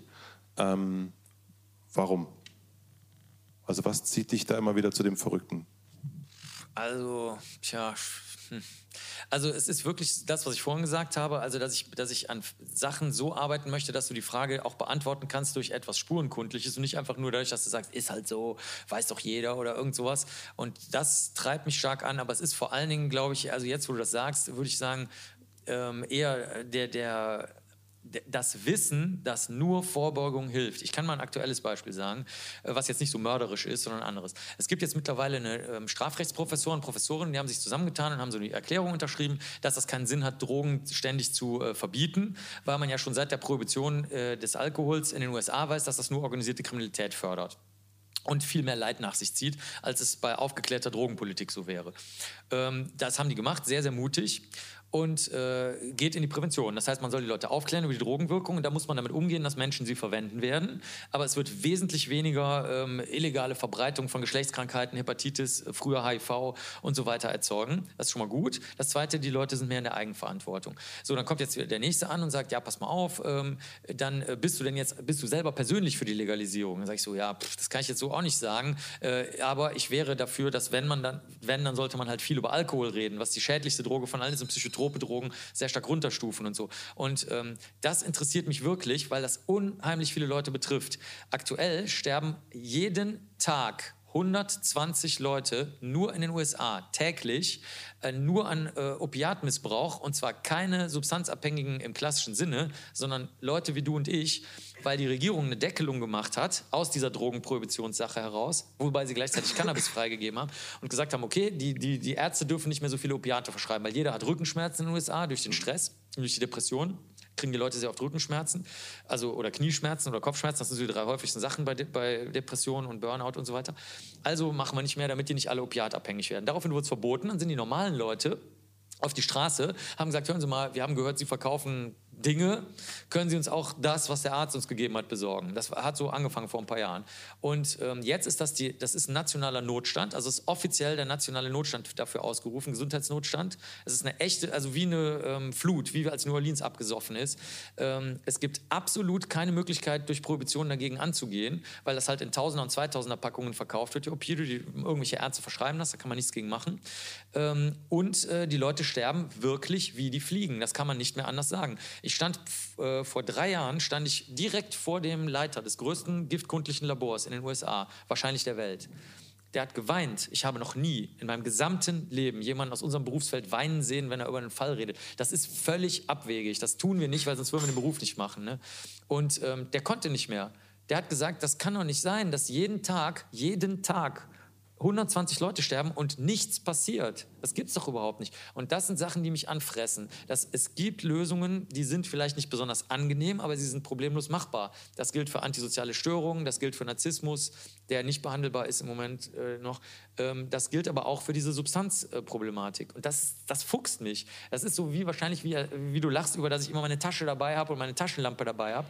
Aber da, wenn man es festkettet, geht es nicht verloren wenn man eine aufklärerische Substanzpolitik macht, sterben zumindest nicht mehr 120 Leute pro Tag, sondern ja, vielleicht noch 10 am Tag. Aber es sind schon mal 110 pro Tag weniger, nur in den USA. Oder man hat eine Situation wie in den Philippinen, wo ich ja auch manchmal arbeite, der Duterte, der dann einfach die Leute mit Killerkommandos abknallen lässt. Da kann man sagen, ja, ist doch gut, dann werden die ganzen Drogendealer abgeschossen. Äh, wird dadurch die Nachfrage geringer? Nein, das Einzige, was Drogen eindämmt, ist die Nachfrage, nicht die Leute, die die verkaufen. Das weiß auch jeder. Jeder weiß das, wirklich, der in unserem Fach arbeitet. Aber alle sagen, ja, das ist politisch ungünstig, das können wir jetzt nicht machen. Ne? Und gleichzeitig wird Cannabis freigegeben und sie verdienen mehr Geld als ähm, durch Alkoholsteuern. Also in den USA wird mehr Geld durch Cannabissteuern eingenommen, das ist ja legalisiert mhm. in mehreren Staaten, als durch Alkohol. Ne? Also man weiß, dass, und das Geld wird wirklich, das ist jetzt kein Blabla, das Geld wird für Krankenhäuser, Kindergärten, Spielplätze, also das, was man immer so vorbringt, tatsächlich eingesetzt. Das heißt, innerhalb von zwei Jahren konnten die auf einmal Krankenhäuser sanieren, Spielplätze bauen. Das ist kein blödes Gelaber. Ne? Aber was treibt einen Jungen aus Köln-Zollstock nach Amerika, nach Bogota, in, in all diesen, und da gibt's, ich meine, da gibt es, also wenn du sagst, okay, wir müssen mehr vorbeugen, da, äh, good luck. Ähm, dass, das, dass dich das so antreibt, das kann ich irgendwie noch nicht so, also ich ja, nee, habe es noch nicht verstanden. Nee, nee, da, okay, das stimmt. Also da, da, man müsste ja nicht dann quer um die Welt fahren und Labors einrichten. Also das kommt eigentlich eher, also angefangen hat das damit, äh, dass ich die Auslandseinsätze hatte, weil ich der Einzige war, der es gemacht hat. Also das hat einen ganz banalen Grund. Die haben halt gefragt, du, du, du, und dann alle, viel zu gefährlich, viel zu gefährlich, viel zu gefährlich, viel zu gefährlich, kein Geld, okay, lass den Markt machen. Das war wirklich so, immer, immer. Also das war sowohl, in, äh, hat das angefangen in Philippinen, Vietnam, Kolumbien, in allen drei Ländern hat das so angefangen. Und äh, vor Ort haben die dann gesehen, aha, der benimmt sich nicht wie so ein Gringo, also Nordamerikaner, der uns erklärt, wie es läuft, sondern der arbeitet mit dem, was da ist. Ne? So. Und ähm, da, da, sind dann diese langjährigen Freundschaften daraus entstanden und so kommt das, dass wir uns dann immer gegenseitig äh, ja, unterstützen und ich dahin fahre. Das ist eher eine Neugier, kindliche Neugier. Ich finde es halt geil zu sehen, dass woanders die Welt anders ist. Ich, also zum Beispiel, ich wusste gar nicht, ich kann mal ein Beispiel aus New York sagen. Ich komme ja aus Köln, ne? Und hier gibt es jede Menge. Das hat man gemerkt. Hier gibt es ja, jede Menge Saunen, also sowohl mhm. halt schwulen Saunas gibt es natürlich jede Menge, aber halt auch ganz normale Saunas, wo irgendwie irgendein Physiotherapeut mhm. sich, nachdem er für die Nationalmannschaft gearbeitet hat, von dem Geld hat eine kleine Sauna da irgendwo hingebaut hat. Mhm. Und ähm, das gibt es massenhaft hier in Köln. Das kommt noch von den Römern. Ne? Die Römer hatten das auch. Die, hier gab es ja schon Fußbodenheizungen zu römischer Zeit am Kölner Dom ausgegraben worden und sowas mit heißem Wasser, was da lang gelaufen ist, etc. Und dann sitze ich in New York und sage im Labor, ähm, hey Leute, wo ist denn eigentlich hier die nächstgelegene Sauna? Und dann Totenstille. Ne, das ist so, als ob du dich outest und sagst, ich möchte jetzt gerne Geschlechtsverkehr in den nächsten 20 Minuten mit Männern haben. Und äh, brüllst das durchs Labor. Und ich so, was ist denn jetzt schon wieder los? Und alle so, Ne? Und so. Und ähm, das ist, also du machst gute Erfahrungen, wenn du merkst, dass die Menschen woanders halt dasselbe wollen wie alle anderen, ein Dach über dem Kopf, was zu essen und lieb gehabt werden, aber sonst sehr viele Unterschiede da sind und das ist super. Also so, das ist dieses Seemannsding. Also wenn du einmal so draußen bist, dann wirst du halt schlecht gelaunt, wenn du zu lange auf einmal wieder in deinem kulturellen mm, Kessel kochst. Also der ist schön und der ist super und das, das ist auch, was man heutzutage Heimat oder sowas, Heimatverbundenheit nennt, das ist schon klar. Aber wenn du, wenn du wirklich mal mitbekommen hast, wie du sozusagen die Gischt und die, äh, die Glühwürmchen und die Sterne und der Wind und die ganz anderen Menschen, die sich wirklich auch im Nahverhalten oft sehr anders verhalten, zum Beispiel sehr so, viel sozialer oder viel freundlicher oder viel oberflächlicher und so, das ist schon cool. Also das ist auch wieder ein Charakterzug. Es gibt auch Leute, die das nicht mögen, aber äh, wenn du so bist wie ich, ist das halt super. Du kannst immer nur mit Spuren arbeiten. Du kannst dich aus Politik, Religion, Kultur, allem raushalten. Und du ähm, lernst super viele Menschen auf der Welt kennen, mit, die auch echt zu dir sind. Also nicht wie der Kellner oder die Kellnerin, die vielleicht ein hohes Trinkgeld haben wollen, wenn sie besonders nett sind, sondern ey, gemeinsame, echte Interessen. Das ist das größte, geilste für mich. Ich kann es nicht anderen empfehlen. Es hat sehr viele Nachteile, aber es ist das beste Geschenk, was du, wenn du so bist wie ich, haben kannst. Das ist wahrscheinlich der Antrieb, der sich aber selbst verstärkt hat. Also das ist nicht so, ich wollte irgendwas und so ist es dann gekommen, mhm. sondern es hat sich dann so selbst aufgebaut und verstärkt. Ja. Das heißt, es ist so ein, also so, so ein krasser Antrieb nach Wahrheitssuche. Ja, genau. Neugierige, also neugierige Momente, Impulse, die verhindern, dass du Grundannahmen machst. Ich meine, je mehr du auf der Welt siehst, umso mehr merkst du, dass alles, was wir als kulturelle Grundannahme annehmen, kompletter Nonsens ist. Oder genauer gesagt, nur, wenn du es nicht Nonsens nennen willst, eine, eine kulturelle Rahmenvereinbarung, die aber nur in dem kleinen Rahmen gilt. Ne? Also das äh, kennen jetzt hier alle, ne? man muss das Wort nur aussprechen. Haha, ich war neulich in Düsseldorf. What? Ne? Finden alle super schlimm in Köln. Und ähm, wenn du dann, also äh, ne, ist ja auch schlimm da, aber äh, wenn... aber wenn du, so, aber nee, ist wirklich schlimm. Ey, ich, ich, ist, das, ist das so ein Stadtteil oder was ist das, dieses Düsseldorf? Ja, ja, es ist ein Vorort von Köln, ja. genau. Mhm. Und ähm, aber wenn du natürlich weiter weg bist und dann wiederkommst, siehst du natürlich unglaublich viele Gemeinsamkeiten auf einmal, auch die du vorher niemals gesehen hast. Das ist ganz ernst gemeint. Das heißt, die Grundannahme, dass der Unterschied so grundsätzlich ist, ist halt wirklich, wenn du es messen würdest, falsch ist aber kulturell trotzdem wahr. Und das ist natürlich wichtig zu verstehen, ne? dass es kulturelle, politische Wahrheit gibt und eine messbare Wahrheit, die sehr relativ und in Raum und Zeit schwankend ist. Nach meinem Gefühl, nicht nach der Wahrheit, also es ist nur das Gefühl, äh, teilt sich gerade unsere Welt in, in ganz viele Lager, in links, rechts, grün, braun, schwarz und so weiter und so fort. Und es geht mehr auseinander als zusammen, für mich gefühlt. Ähm, hast du auch dieses Gefühl?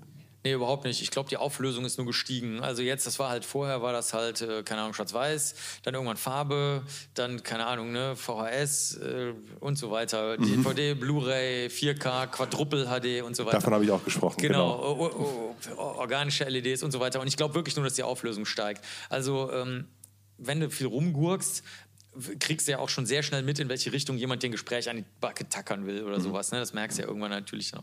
Und ich habe nicht den Eindruck, dass sich das geändert hat. Also äh, auch meine Frau übrigens nicht, die wirklich eine ganz andere Perspektive hat. Also die ist aus Thüringen, aus dem Wald, ne? Mhm. und ich bin hier aus Köln, aus Zollstock. Nee, ist sie wirklich, ist sie wirklich, kein Witz, ist wirklich so. Und ähm, wir, haben, wir haben doch äh, andere Grundannahmen zunächst mal gemacht. Und ähm, wir sind aber beide der Meinung, dass es nur sichtbarer geworden ist. Also auch dieses Zerlegen in, in Lager, das finde ich recht sehr, relativ relativ. Ich meine, wenn du es in der Weimarer Republik anguckst, ich meine, da hast du auch jetzt sehr viele Gruppierungen gehabt. Also ich bin jemand, der da sehr zuversichtlich ist, dass die Menschen einfach nur ein bisschen offener sind oder es auch durch soziale Medien sichtbarer wird oder durch irgendwelche Wahlen, ne, dass mhm. jetzt sogenannte Volksparteien ja. ein bisschen weniger. Aber ich, ich glaube nicht, dass sich das zersplittert. Also Menschen müssen kooperieren. Menschen können nicht anders als kooperieren. Das weiß auch jeder. Ne, du kannst deinen Chef oder deine Chefin so viel beleidigen zu Hause, wie du möchtest, wenn du, wenn du bei deinen Kindern am Tisch sitzt oder im Auto rumbrüllst. Aber äh, es hat schon einen Grund, dass die Leute dann auf der Arbeit oder wenn es um irgendwas anderes geht, dann irgendwie halbwegs sich vernünftig verhalten. Weil sie halt ohne Kooperation keine zehn Tage mehr leben würden. Ne, weil sie dann nichts mehr zu essen und kein Klopapier mehr hätten. Also Gibt es eine Gruppierung, mit der du nicht reden würdest? Kommt drauf an. Also, ja, also alle Leute, die halt kein Gespräch wollen, so, da mit denen brauchst du nicht reden. Also ich kann mal. Nee, ist so. Also, nee, nee, ich kann ein Beispiel mal sagen. Also zum Beispiel, als, nachdem ich Hitlers Schädel dann untersucht hatte, kamen dann manchmal ganz selten, kamen dann irgendwelche Mails, äh, keine Ahnung, ähm, bist du Deutscher oder Jude oder so. Und jetzt ist das ja so, äh, dass das ja, die Frage ist ja, ergibt ja keinen Sinn. Dann habe ich gedacht, ja, gut, da antworte ich jetzt mal nicht drauf. Äh, und frag mal, dann habe ich einfach nur immer zurückgemeldet, ähm, vielen Dank für deine Mail und dass du dich für das Thema interessierst. Ähm, bist du Jude? Und Ende. Ne? Weißt du, also das heißt, die wollten gar kein Gespräch, weil die mhm. hätten ja antworten können, hätten dann sagen können, nein, bin ich nicht, weil äh, ich bin gegen Juden oder ich bin oder keine Ahnung oder ich denke, Juden sollen Hitlers Schädel nicht anfassen oder ich finde es total lustig, dass ausgerechnet ein Jude Hitlers Schädel anfasst oder irgendwas. Aber es hat nie ein Gespräch stattgefunden und dann dann will ich jetzt, ich fange jetzt auch nicht an, mit Leuten zu reden, die kein Gespräch suchen. So, ne? Also äh, das ist oft so. Das heißt, es geht nicht um, um eine Gesinnung, sondern eigentlich um die Bereitschaft, Austausch oder nicht Austausch. Oder Ja. Kooperationen durch Gespräch oder Ko nicht? wenn Kooperation möglich ist. Wir haben natürlich oft beruflich jetzt äh, mit Leuten zu tun, die können nicht kooperieren. Also wenn du tief in der Posttraumastörung steckst und äh, gerade jetzt aber auch noch zusätzlich Depressionen hast oder sowas, noch Psychopharmaka bist und so, dann kannst du nicht so kooperieren, wie man das normalerweise kennt. Dann kannst du vielleicht über die Sache versuchen zu reden. Oder Psychotiker. Wir haben natürlich auch ganz viele Leute, die haben Insektenwahn und denken, sie haben Insekten unter der Haut und so. Die sind aber psychotisch. Ähm, die können natürlich auch noch ganz, die, der Handlungsspielraum ist eng. Und wenn Leute einen unglaublich engen Handlungsspielraum haben, dann musst du dir halt überlegen, was du mit denen machst. Also zum Beispiel manchmal ist das so, dass man ähm, am, einfach am besten gar nicht mit denen redet, aber niemals was Negatives sagt. Das hört sich jetzt total verrückt an, aber das funktioniert. Also es gibt mehrere Leute, die uns wirklich fast täglich Briefe schreiben, Bücher bemalen, mit, wo sie Verbindungen sehen auf den Seiten, Federn da reinlegen, äh, verschiedene Farben, ähm, irgendwie erklären, wer wann wo was gemacht hat, was auf der Straße irgendwas berätselt hat. Und wir reagieren überhaupt nicht darauf. Und ähm, man merkt richtig, dass sie in ihrem Kopf haben die den Eindruck, ähm, sie haben irgendeinen Gesprächspartner. Und dann, das ist auch in deren Welt ein Gespräch. Und dann könnte man ja auch hinschreiben, unterlassen Sie das, äh, sonst werde ich Maßnahmen ergreifen oder ich rufe mal die Polizei an oder irgendwas, was man so reflektorisch, wenn man so belästigt wird, was man da gerne machen würde. Aber das wäre zum Beispiel kein Gespräch, was aber nicht eine, was keine Ablehnung ist, sondern es ist halt, okay, das ist dein Handlungsspielraum, das ist die einzige Art, wie du überhaupt noch kommunizieren kannst, indem du es halt in Büchern die Zusammenhänge der Welt aufmalst, also in gekauften Büchern, die, wo was völlig anderes drinsteht natürlich. Okay, kein Problem, ne? dann lege ich das halt weg, auch gut. So, nee, wirklich. Also ich will nur sagen, es gibt nicht nur kein Gespräch, dich lehne ich ab, dich finde ich gut, der, äh, oder was man früher Blase, so eine äh, Meinungsblase genannt hat, das finde ich relativ wurscht. Also ich denke, du kannst immer was lernen aus einem Gespräch, wenn die Leute was wollen und du kannst sogar aus diesem Halbgespräch manchmal was lernen, ne? nämlich den Handlungsspielraum kennenlernen. Du hast erst gesagt, ne, diese äh, 9 bis 2 Uhr, 365 Tage im Jahr. Feierst du irgendetwas? Geburtstag, Weihnachten, Silvester? Äh, Jahrestag mit Häschen? Nein, nein, also nee, nein. Also die, Was machst du, was machst du am Nee, aber wir sind, ja, wir, nee, wir sind aber jeden Tag lieb äh, zueinander. Also, das ist ja auch ohne Jahrestag. Was machst du Weihnachten? Äh, Weihnachten fahre ich zu meinen Eltern dieses Jahr. Ja, ja, genau. Also die sind in Köln und äh, Also dann arbeitest du auch nicht an so einem Tag. ja gut, klar. Also da- das, okay, also sagen wir mal so, ich, ich arbeite dann vorher und nachher. Ne? Also jetzt nicht, äh, also äh, selbstverständlich, wenn ich jetzt oder wenn ich in der Badewanne liege oder sowas, dann kann es auch, ich lese ja äh, Sachliteratur und Fachliteratur, aber das kannst du von mir dann auch nicht Arbeiten nennen. Und klar, mit wenn ich mit meinen Eltern rede, ist es natürlich auch kein Arbeiten oder so. Aber es geht darum, dass wir an dem Tag trotzdem arbeiten. Dar darum geht's. Ne? Also so gut das halt geht. Ja klar. Also, Und das erlaubst du dir, auch mal in der Badewanne zu liegen und zu sagen, ach Mensch, ist ja auch schön hier. Ja, ist ja auch mit dem Sachbuch schön. Also das ist ja, Naja, aber das, Das da geht es ja auch wieder um Foot. Ja, ja, also ähm, äh, eigentlich, äh, das, also erlaubst du deinem Gehirn auch mal zu ruhen, obwohl das ja auch nicht geht. Das Gehirn erlaubt mir nicht zu ruhen. also das ist, äh, nee, nee, äh, ich, ich, äh, also neuerdings merke ich das, weil äh, also der äußere Stress hat zwar zugenommen, aber der innere Stress hat nachgelassen. Und, ähm, Bei dir? Bei mir, ja. Und äh, deswegen ist das Wie? so, ich kann mich manchmal, ich weiß nicht, äh, ich, äh, es ist einfach, äh, es funktioniert gut, was ich gerne machen möchte und es gibt weniger Reibungspunkte zu dem, wie ich mir das vorstelle. Also vieles war ja früher schwierig, zum Beispiel, äh, wenn du einen Vortrag halten wolltest und dann meinetwegen war, funktioniert die Technik nicht oder solche Sachen. Der kannst dir schon vorstellen, dass ich mich dann direkt aufrege, natürlich, ja. Und so, das wird alles ein bisschen besser. Und seitdem kann ich mich auch ein bisschen an Träume erinnern. Und ähm, da äh, weiß ich zum Beispiel, dass da auch sehr viel passiert. Also ich, das wusste ich vorher gar nicht. So seit ein, zwei Jahren habe ich festgestellt, dass ich ein komplettes Leben in Träumen auch noch habe, mit Leuten, die ich aber kenne in Wirklichkeit, aber die ich nicht treffe im Alltag, weil ich die nicht treffen kann. Und dann unternehmen wir Sachen und so. Also das ist äh, Immer was los. Ist immer was los, ja wirklich. Also das ist ganz cool. Also es ist angenehm. Das heißt, du hast dir. ist wirklich schön. Ähm, Es ist wirklich schön. Also, du hast dir deine Welt so eingerichtet, dass es eigentlich wenig äh, Punkte gibt, die dich stressen und dadurch ist es innerlich ruhiger geworden. Äh, ja, ja genau. Also ich habe, ich, ich äh, versuche sehr, sehr äh, streng und so hart es geht, ähm, alles, was äh, wirklich offensichtlich einen, einen äh, unnötigen Konflikt erzeugt, Gesundheit. Also sowas wie ähm, meinetwegen, ach, keine Ahnung. Sagen wir mal, ich erfinde jetzt mal was. Also du hast, du hast einen Freund oder eine Freundin und die haben irgendwelche Probleme und ähm, irgendwann sagst du mal, okay, ich habe dir jetzt sehr lange zugehört, das finde ich super, ähm, dass du mit mir redest. Also das zeigt ja, dass du mir vertraust. Und ich habe mir jetzt überlegt, du musst jetzt mal, die, ich habe die, die Lösung würde dir auf jeden Fall helfen. Wir kennen uns schon seit 40 Jahren oder 30 oder 20 irgendwas. Und derjenige reagiert aber gar nicht darauf.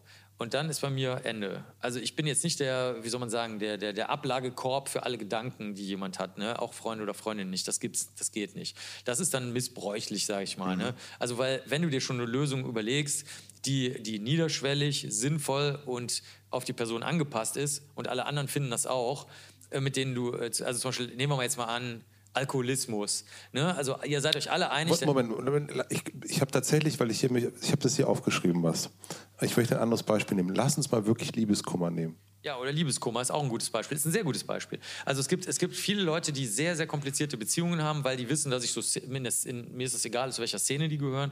Äh, und Gender ist mir auch scheißegal natürlich und alles andere, das heißt, das ist schon mal gut. Und dann gibt es äh, zum Beispiel, das sind häufig auch Jüngere, die sprechen mich dann an, wie soll ich mich in der Situation verhalten, in der Situation. Und dann sage ich manchmal, okay, pass auf, du bist hier in einer lupenreinen Abhängigkeitsbeziehung, kristallklar, da brauchst du nicht, da brauchst du nicht mit mir reden, da kannst du auch mit deinen Freunden, Freundinnen reden, du kannst auch mal einen Sozialarbeiter, Sozialarbeiterin, Therapeut, Therapeutin fragen. Frag, wen du willst. Es geht nicht um meine Meinung. Das ist eine, das ist eine von mir aus kriminalistisch, wenn man es überspitzt sagen will, lupenreine Abhängigkeit. Du kannst nur verlieren. Du bist total verknallt und die andere Person will nur zum Beispiel Sex oder Geld oder beides oder irgendwas anderes von dir. Und das ist überhaupt nicht gleichgewichtig. Und wenn die andere Person dann sagt, ja, aber äh, ich liebe ihn ja so, dann sage ich so, pass auf, wir können jetzt ab jetzt, ab jetzt über alles reden, aber nicht mehr darüber. Ende. Da ziehst du deine Grenze sozusagen. Ja, mhm. weil, das, weil dann, greift das ja, dann greift der Missbrauch auch noch auf mich über und auf alle anderen Leute. Deswegen habe ich den Alkoholismus gesagt. Mhm. Wenn man sich vom Alki zulabern lässt, obwohl alle Freunde wissen, dass er voll Alki ist und gesagt haben, wir machen jetzt ein letztes Gespräch und der dann immer noch sagt, äh, du bist hässlich und ich kann so viel Bier trinken, wie ich will und Helmut Schmidt hat auch geraucht und so. Und dann sagt man, okay, pass auf, das war's. Kein Interesse mehr. Ne, so. Das ist sehr, sehr äh, angenehm, wirklich. Ich fand das sehr interessant, auch wie wir miteinander geschrieben haben, weil ich habe gleich gemerkt, okay, du hast ein totales System für alles. Also wir, ich, ich habe dich angeschrieben, du hast sehr schnell geantwortet, dass du Bock drauf hast. Ich habe direkt einen Fragebogen bekommen, den ich ausgefüllt habe, wo alles drin stand, äh, wann wir uns. Also wo das stattfindet, nicht jetzt seine Schuhgröße. Nein, nein, aber äh, wirklich absolut detailliert alles durchgedacht. So was habe ich noch nie gesehen. Wir ich habe es im Büro gezeigt und alle waren so. Holy shit, okay, wow. Und am Ende, weißt du auch, was am Ende des Bogens ist? Ein ganz großes Herzchen mit ganz viel Glitzer und Fliegen. Ja, ja. das stimmt. Es ist, also es ist sehr, es gibt auch ab und, äh, also in diesem Vertrag gibt es auch, wenn du das nicht tust, dann passiert das und das ja. und so. Also das ist auch sehr, ähm, also es ist, wird deutlich, dass es deutlich ist. Am Ende gibt es Herzchen und Glitzer, wenn man es brav, ausge ja. brav ausgefüllt Ja, dann habe ich mir nämlich auch schon gedacht, okay, du hast total ein System entwickelt, eigentlich wie die Sachen zu laufen haben, dass die für dich funktionieren. Nee, auch für andere. Also äh, mir geht es mir, mir geht's bei sowas nicht um mich nur, weil zum Beispiel, was nützt uns das, wenn, äh, du hast mich dann gestern nochmal angeschrieben, mhm. zum Beispiel oder so, das ist dein System, um zu gucken, lebt er eigentlich noch und mhm. weißt ja noch, ne, so, das ist halt deine Methode und meine Methode ist, okay, wir haben... Hätte ich dich nicht anschreiben müssen, ne? Genau, genau. Meine Methode ist, wenn wir vor zwei Jahren den Vertrag gemacht haben, haben wir vor zwei Jahren einen Vertrag gemacht. Müssen wir nicht noch mal am Tag vorher drüber reden. Jetzt äh, ist aber deine Methode deine, also antworte ich dir. Und das heißt, ich will überhaupt nicht, dass meine Methode ähm, dazu führt, dass es funktioniert, sondern ich will nur, dass ich von meiner Seite aus das leisten kann, was ich leisten kann und du von deiner Seite das, was du leisten kannst. Wie gesagt, das hat auch was mit Handlungsspielraum zu tun, weil manche Leute können nicht zwei Jahre im Voraus planen. Das geht nicht oder wollen das nicht oder haben kleine Kinder, die eine Mittelohrentzündung haben oder so. Woher sollen die wissen, was in zwei Jahren los ist? Mhm. Genau, ne? also deswegen, dass jeder soll, also jeder soll glücklich mit seinem ja, Spielraum sein. So. Mehr ist das nicht. Und ich möchte aber nur meinen, meinen Teil mein Mosaiksteinchen, da sind wir wieder, mein Mosaiksteinchen soll so, so ordentlich und vernünftig sein, wie es geht. Mehr kann ich nicht machen. Und ist das über die Jahre, also geht es dir darum, dass immer ordentlicher und immer besser zu machen, dieses Mosaiksteinchen-Sammlungsding? Nee, ich will eigentlich, dass es immer, ich will, dass, dass einfach das Niveau ist, dass es sehr gut klappt. Also es soll immer sehr gut klappen. Äh, das hat viele Gründe. Einer ist, dass ich bin ja wie gesagt der Einzige, der in meinem Fachbereich öffentlich Bestellten vereidigt ist. Die IHK prüft das dann auch häufiger mal. Ähm, dann ist es so, dass ähm, ich ja Mitglied in sehr konservativen Fachgesellschaften auch bin, ähm, wo die dann halt auch, äh, also natürlich auf die Leistung gucken oder auf der, nicht Leistung ist das falsche Wort, aber darauf, dass dass ich, dass ich vernünftig arbeite. Und das sollen die auch. Das finde ich auch gut, das möchte ich auch unterstützen. Ich möchte auch nicht, dass sie einfach sagen, so, ja, der Markt darf alles. Das will ich überhaupt nicht. Sondern es, es soll um die Tatsachen und um die Fakten gehen und was wir dabei steuern, also mein Team und ich. Und äh, das soll sehr hochwertig sein. Und die, das Fundament dafür, dass es hochwertig ist, ist, dass halt die Organisation stimmt. Ne? Ich kann nur frühstücken, wenn ich Brot, also falls ich Brot frühstücken will, wenn Brot im Haus ist. Sonst muss ich rausrennen, verschwende meine Zeit. Genauso hätte ich es am Tag vorher, als ich von der Straßenbahn gekommen bin, mitnehmen können. Dann hätte ich 20 Minuten gespart. So halt. Ne? Organisiert. Ja, schon, aber es geht mir darum, ich, es geht mir drum, ich möchte in Ruhe frühstücken. Ja. Es, also es geht mir nicht darum, ich möchte eine perfekte Organisation, mhm. sondern ich möchte in Ruhe die 20 Minuten länger meinen Kaffee reingucken. Ja. Wie funktioniert, ich weiß nicht, ob du das erzählen willst, ich frage das vorsichtig sozusagen. Ähm, du arbeitest, du, du, du, wechselst das ja auch so ein bisschen, äh, deine Mitarbeiterin ist auch gleichzeitig dein Häschen. Ähm, eine, nur eine. Ja, ja nur eine einzige. Ähm, wie funktioniert es, dass ihr so eng zusammenarbeitet und dass, das, dass jeder auch seinen Platz hat? Also da sind verschiedene Techniken. Also die erste langjährige Mitarbeiterin war die Saskia, die dann ausgewandert ist nach zehn Jahren Arbeit bei mir. Also ist es, war das deine Mitarbeiterin oder auch dein... Das war nur meine Mitarbeiterin. Nur Mitarbeiterin. Und die ist mit, die ist mit 17, ist die, äh, damals habe ich in der Zoologie hier in Köln gearbeitet, mhm. ist sie gekommen, ne, wollte ein Projekt machen, habe ich gesagt, okay, dann gebe ich das Langweiligste, was ich mir vorstellen kann, nämlich nur was mit Zählen und Messen. Und dann haben wir, das ist auch bis heute eine, eine ähm, viel zitierte und, und wahrgenommene Veröffentlichung, ähm, wie man unterscheiden kann, ob Blut verschleudert wurde, weil mit einem Beil, einer Axt, einer Planke, einem Baseballschläger da reingehauen wurde in die Blutungsquelle, zum Beispiel eine Wunde, oder du mit dem Fuß reingetreten bist in eine Pfütze, oder ob das äh, von Fliegen in kleinen Tropfen verbracht wurde, weil die schlürfen das auf und erbrechen das mhm. woanders wieder und geben Kotspuren ab. Und ähm, das. Äh, Ach, das hat der Saskia gut gefallen, bestimmt. Das hat ihr gut gefallen und damit war natürlich, also heute würde ich wissen, damit war also quasi der Nerd-Test mehr oder weniger bestanden, weil ich meine, jeder andere sagt natürlich am nächsten Tag, oh, ich habe Bauchschmerzen, Kopfschmerzen, die Oma ist krank mhm. und super, sorry, war total geil den einen Tag, aber schönes Leben noch.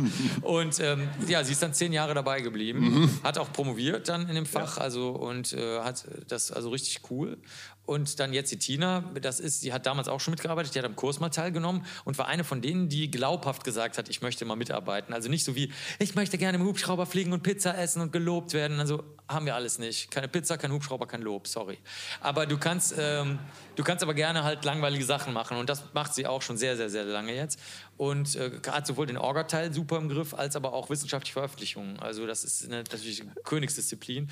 Und die Ines macht eher so super nerdige Sachen. Also das Häschen, ne? Mhm. die macht... Ähm, die programmiert, also hat dann mal ebenso, ich habe zu ihr gesagt, sag mal, das ist so lästig, wo ihr vorhin so gelacht habt mit dem Arcus Cosinus ausrechnen von, der, von den Blutspuren und dem Quotienten. Und dann hat sie gesagt, Hä, das kann man einfach abfotografieren. Und ich so, ja und dann? Und sie so, Nö. dann hat sie das halt schnell programmiert und seitdem kannst du blattonline.de eingeben, werbefrei, nichts, keine Einblendung, gar nichts. Und dann kannst du die Blutspuren abfotografieren und hast sofort den Auftreffwinkel. Und dann so, okay, keine Ahnung, cool. wie sie das jetzt gemacht hat. Wirklich cool, ja. das ist wirklich cool. Oder ich habe zu ihr gesagt, hör mal, wir bräuchten mal so einen Kalender, wo alle, die Tina, du, ich, wo wir alles eintragen können. Und der muss aber extrem flexibel sein und er muss halt zwei Jahre zurückreichen und sagen wir mal zehn Jahre im Voraus. Und ähm, der muss auf einem bestimmten Server liegen, der muss absolut wasserdicht, der muss unhackbar sein. Also egal für wen, keine Diskussion, der muss unhackbar sein und so weiter und so weiter. Und so, ja, ja. Habe ich gesagt, ja, wie lange dauert das denn? So, ja, mal sehen. Und ich so, ja, was ist denn mal sehen? Und dann so, ja, sag doch mal eine Deadline. Und dann la la la, zack, steht das Ding. Und dann so, hä? Und wenn, dann, wenn wir mit einem Programmierern unterhalten, dann gucken die sich das einmal an und sagen dann so, das hat die jetzt einfach so nebenbei gemacht und so. Also, also so ist das so. Und so hat jeder seinen Platz. Also dadurch entsteht der Platz. Also wir gucken halt, was jeder kann. Also ich sage zu jedem. Was ich total interessant finde, ne? dass es absolut um Arbeit geht. Aber es gibt ja auch eine, du Schatz, jetzt will ich mal allein sein. Äh, vielleicht. Ja, oder, oder besser nicht. Also das ist nicht so gut. Also wenn du zusammen unterwegs bist, solltest du besser ähm, lernen, äh, sehr, sehr gerade was zu sagen. Und dann das, also der Trick ist dann, äh, kein emotionales Nachschwingen zu haben. Also du musst halt sagen, okay, jetzt ist der Punkt erreicht, wo wir das jetzt mal diskutieren müssen. Ne? Das muss dann auch sein. Also jetzt echt mal. Und ähm, wie das so ist, der andere sieht es dann natürlich oft nicht ein ne? oder hat eine Ausrede oder eine Erklärung und eine Begründung und so. Und dann muss man sagen, ja, okay, das, die, das ist auch richtig, die Erklärungen gibt es, die Begründungen sind da, raff ich oder raff ich nicht, was auch immer. Aber das Problem muss jetzt mal gelöst werden, also sozusagen der, auf der Beziehungsebene. Ne? Und äh, da musst du dich zusammensetzen und der einzige Trick ist, dass du halt nicht dieses, äh, was viele Menschen haben, dieses emotionale Nachhallen hast. Also dass, dass man dann sagt so, äh, wenn du das sagst, heißt das aber gleichzeitig, dass, dass meine Mutter dick ist und so. Und dann so, hä? So, wow. Ja, echt, ne? Genau so, wow. wow. Ne? Genau, wow, Alter. Und das, ist, das kommt sehr, sehr oft vor. Und da, das äh, haben wir beide nicht. Das, okay, dieses Nachklingen haben wir beide nicht. Ne? Also das ist das Gute. Und habt ihr euch dann aneinander äh, angenähert oder war das schon von Anfang an? Nee, das ist immer, also auch, äh, also du kannst ja diese langjährigen Arbeitsbeziehungen sind ja auch äh, ne, wie eine Beziehung, nur halt ohne sexuelle und, und, und äh, partnerschaftliche Komponente, wer sich jetzt um, weiß ich nicht, den Nachlass kümmert oder so. Aber ansonsten ist das ja auch, du siehst dich ja die ganze Zeit, ne? Und ähm, das, äh, das regelt sich dadurch, dass du, also ich kann jetzt nur meine Technik sagen, jeder ja. hat da natürlich eine andere. Aber meine Technik ist, niemand muss jemals etwas machen, wozu er keinen Bock hat. Aber die Konsequenzen muss derjenige auch tragen. Also wenn derjenige sagt, dazu habe ich keinen Bock, dann sage ich, gut, dann brauchst du es auch nicht machen, hat aber die Konsequenz, dass, jetzt auf, dass das ist dir jetzt entzogen. Und dann diskutieren wir jetzt auch nicht mehr drüber. Wenn du, wenn du aufrichtig, ruhig und freundlich sagst, du hast keinen Bock, dann finde ich das gut, dann freue ich mich, dass du es gesagt hast, dann wird die Aufgabe dir entzogen. Ne? Und, ähm, oder du kriegst eine Aufgabe, auf die du besonders viel Bock hast. Und das, war, das, das dauert. Also das, kann man sich, glaube ich, vorstellen, dass das sehr viel Reibung am Anfang erzeugt. Aber wenn das dann erstmal eingependelt ist und alle wissen, dass sie offen über alles reden können, also auch über äh, traurige oder äh, krankheitsbedingte Dinge oder familiäre Dinge, die unschön sind. Ach so, und es wird nichts rauserzählt. Das ist das Zweite. Es gibt äh, keine Macht der Welt, bringt mich dazu, das rauszuerzählen, ne, was derjenige mir erzählt hat. Also egal, ob es im Arbeits- oder Privatbereich ist. Und die beiden Sachen zusammen, ich will da keinen Tipp geben, wieder jetzt, ne, aber ähm, die funktionieren in unserem Umfeld sehr gut. Und dann schwingst du dich aufeinander ein, weil dann sortiert sich ja das raus, was du kannst, was du möchtest, was in deinem Rahmen liegt, was du nicht möchtest. Ich, also für uns funktioniert das alle. Glaubst du an Übersinnlichkeiten? Also ihr habt euch bei einem Vampir Vampir-Subkultur. Subkulturtreffen, ja. also das muss man gar nicht mit Vampir oder ne, auch, auch. Aber gibt es für dich eine Übersinnlichkeit, die du nicht erklären kannst? Also ich glaube, Okay, nach aktuellem Kenntnisstand kann man, wenn man es genug beforscht und sich die Arbeit macht, es zu äh, beforschen, kann man es erklären. Zum Beispiel Déjà-vus, die kennt jetzt jeder. Ne? Habe ich das gerade nicht schon mal gesehen oder vor fünf Jahren schon mal gesehen? Oder äh, ist nicht genau an derselben Stelle, stand da nicht schon mal diese seltsame Flasche von irgendeinem Getränk, was ich normalerweise nie kaufe? Irgendwie so. Also diese typischen Déjà-vus. Und ähm, das ist mittlerweile sehr gut untersucht. Das hat, am Anfang wurde das eher so erklärt, so, ja, ist doch normal, dass man mal sich im Gedächtnis so ein bisschen vertut. Und mittlerweile ist das sehr, sehr äh, gut eingegrenzt, auch auf die entsprechende Gehirnregion. Da ist es sehr, sehr aufwendig, weil das natürlich experimentell auch sehr, sehr schwierig ist. Und ähm, es gibt da zahllose Beispiele von. Ich mache ja jeden Samstagmorgen seit 20 Jahren eine öffentlich-rechtliche Radiosendung, also so ein po in Berlin quasi. In Berlin, mhm. den man, also in, wo ich halt gerade bin und das mache ich dann live mit der Sendesoftware vom Handy. Und die ähm, Marki pod.com kann man sich auch abonnieren, wenn man möchte. Und die, äh, daher weiß ich, weil ich gezwungen werde, mir jede verdammte Woche, sam, auch noch samstags morgens, äh, das durchzulesen, diese winzig klein gedruckten aktuellen Veröffentlichungen, dass also ich wüsste nichts, wo ich nicht wüsste, wo man nicht zumindest mal eine experimentelle Herangehensweise versuchen könnte, die in der Vergangenheit geholfen hat. Ich mache es auch selber. Ich habe ein ganzes Buch darüber, das heißt die Mumien in Palermo, äh, spielt jetzt keine Rolle, aber da sind äh, lauter auch übersinnliche Fälle drin, äh, weinende Bilder und vieles mehr. Und ich bin immer durch Messen rangegangen. Ist mir egal, was die Leute geglaubt haben. Auch sehr, sehr alte, sehr, sehr berühmte Fälle. Wir haben es immer einfach gemessen. Zum Beispiel eine Frau, die angeblich immer aus den Augen geblutet hat, hat man gesagt, das ist ein Wunder. Es ist ihr Blut, wurde gemessen. Später, als sie schon lange tot war, hat man auch genetische Fingerabdrücke aus den Spuren noch gemacht. Und dann habe ich gesagt, tja, gut, dann müssen wir jetzt halt mal Blut nehmen und das bei Leuten aus den Augen laufen lassen. Und dann haben wir festgestellt, es ist egal, wessen Blut das ist, die Form der Blutspuren sieht in dem Gesicht anders aus. Das heißt, sie hat das draufgepinselt. Ende des Falles, nach 70 Jahren. So, also das, äh, das äh, also die, die falsche Grundannahme war, wenn es ihr echtes Blut ist, muss es auch aus echten, unverletzten Augen wundersam kommen. Und da gibt es unglaublich viele Fälle, die mögen mich auch. Ich habe das Blutwunder in Palermo zum Beispiel gemacht weil ich mal Messdiener war hier in Köln, auch gerne, sehr gerne, war ich Messdiener hier in Köln, ähm, haben die... Ähm, haben, weiß ich halt, wo man Amen sagt und wo man sich hinkniet und so. Und dann durfte ich oben bei dem Blutwunder, was also ein bis zweimal im Jahr nur stattfindet in Neapel, ist ein Riesending, ähm, durfte ich richtig vor dem stehen. Also wenn du der Priester bist, der Einzige, der jemals mit dem mitgehen durfte und vor dem stehen durfte. Und dann konnte man das halt auch experimentell erstmals bearbeiten. Also deswegen, ähm, ja, ich mag das Experimentelle. Und wenn du Messdiener warst und Sachverständiger, bist du dann, also bist du noch gläubig? Also bist du, glaubst du noch an, an, an Gott? Äh, ich bin Judaismuspriester. Also Big Lebowski ist ja der, ein Film. Of course. Und äh, genau, ich habe auch das große Logo auf tätowiert. Ich bin auch Ordained. Priest, also ich kann auch Leute äh, verheiraten und so Mhm. weiter als judaistischer äh, Priester. Und ähm, ja, also ich, ich glaube an den Dude und alles, woran er glaubt, ja. Amen. Amen. Amen, ja. It's just your opinion, man. Das ist zum Beispiel auch, sagt er auch, it's just your opinion, man. Also er akzeptiert die Meinung des anderen, aber sagt ihm halt, ja, ist aber nur eine Meinung. Ne? Also das ist auch so wie ich. Marc, ich habe noch eine letzte Frage. Äh, Du kennst den Podcast nicht, deswegen ist es gut, äh, weil es ist immer die letzte so, Frage. gut. Ähm, Ich habe eine große Plakatwand in Berlin am Alexanderplatz. Imagination, nein. Ach so, okay. Das Ist das- stimmt nicht. So, wow. Oh, ich hab's gesehen. Oh, interessant. Ja, ja, interessant. das müsste man untersuchen. Ja, wirklich? Lupe. Ja, Ich hätte jetzt auch gefragt, welche auf der Seite, wo der ADAC ist. Oder, äh, also da, wo der hinguckt. erzählt, ja. Und da ist eine große Plakatwand, Imagination, und du darfst entscheiden, welches Wort oder welcher Satz von dir dort für eine Woche zu lesen sein wird. Von Was- mir? Gar keiner. Also das, nee, das soll jemand an. Nee. Dann, wel- welchen Satz würdest du drauf schreiben? Ähm, ich habe im Buch hinten, habe ich das, äh, das, äh, also das ist mit Augenzwinkern äh, von Einstein formuliert, das äh, Glaubensbekenntnis. Also das kann ich sehr empfehlen. Also da kann man eigentlich jeden, jeden Satz, jeden, jeden einzelnen Satz davon kann man nehmen. Das ist ein, das ist ein Traum. Also Hast du einen?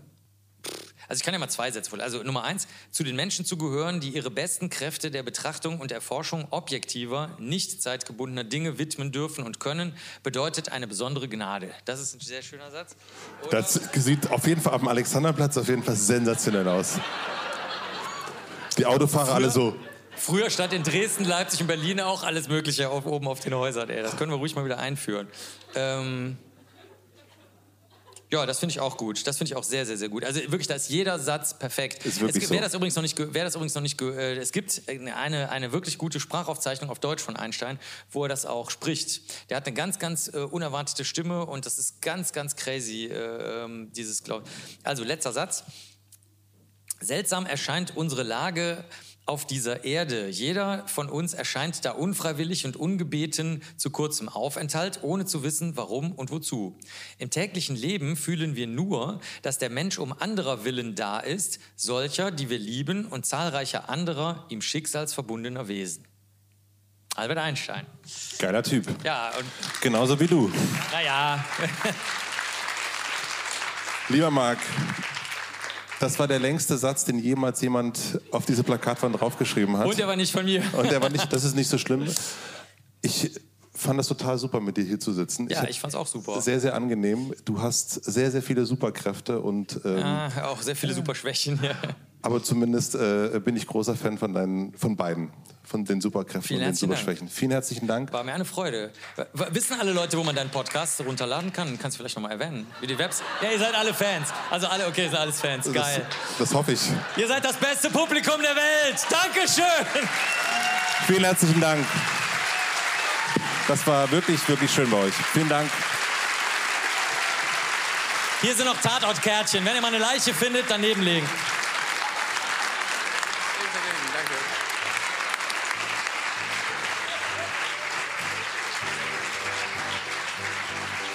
Was ist das jetzt, was du da machst? Tatortkärtchen verteilen. Wenn die mal eine Leiche finden, dann können sie die daneben legen. Vielen, vielen herzlichen Dank fürs Zuhören. Ich hoffe, euch hat diese besondere Folge genauso viel Freude gemacht wie mir. Es war ein großes Fest, Marc kennenzulernen. Was für ein toller Typ. Wirklich, ich bin sehr, sehr begeistert und ich fand es auch sehr, sehr schön, das live vor Publikum zu machen. Vielen, vielen herzlichen Dank an das Publikum nochmal in Köln. Großartig. Vielen herzlichen Dank ans Gloria. Vielen Dank an Alexander Kralisch von For Artist fürs Booking, an Anni Hofmann für die redaktionelle Unterstützung, an Jan Köppen für die Musik und an Sonos und an Blinkist für den Support. Wie immer gibt es eine kleine Podcast-Empfehlung zum direkten Weiterhören und der Podcast passt hier ganz gut, denn zum einen wird er von einer Kölnerin gemacht und es geht hier auch um den Tod. Der Podcast nennt sich Bestatten Hauder, wird von Bianca Hauder gemacht, eine gute Freundin von mir und sie beschäftigt sich da mit dem Tod und trifft sich mit einem Notfallseelsorger, mit einer Bestatterin und einem Tatortreiniger und das Ganze ist natürlich, es geht um den Tod, nicht ganz so leicht, aber es fühlt sich irgendwie doch leicht an. Bestatten Hauder, überall da, wo man Podcasts zu hören kann. Ich wünsche euch noch einen schönen Tag, schlaft recht gut, passt auf, dass äh, ihr nicht hinfallt bei der Glätte Und wir hören uns dann hier wieder nächste Woche. Ich freue mich, wenn ihr mir Stories von unterwegs schickt, wo ihr den Podcast so gehört habt. Und ich freue mich natürlich, wenn wir uns hier nächste Woche wieder hören.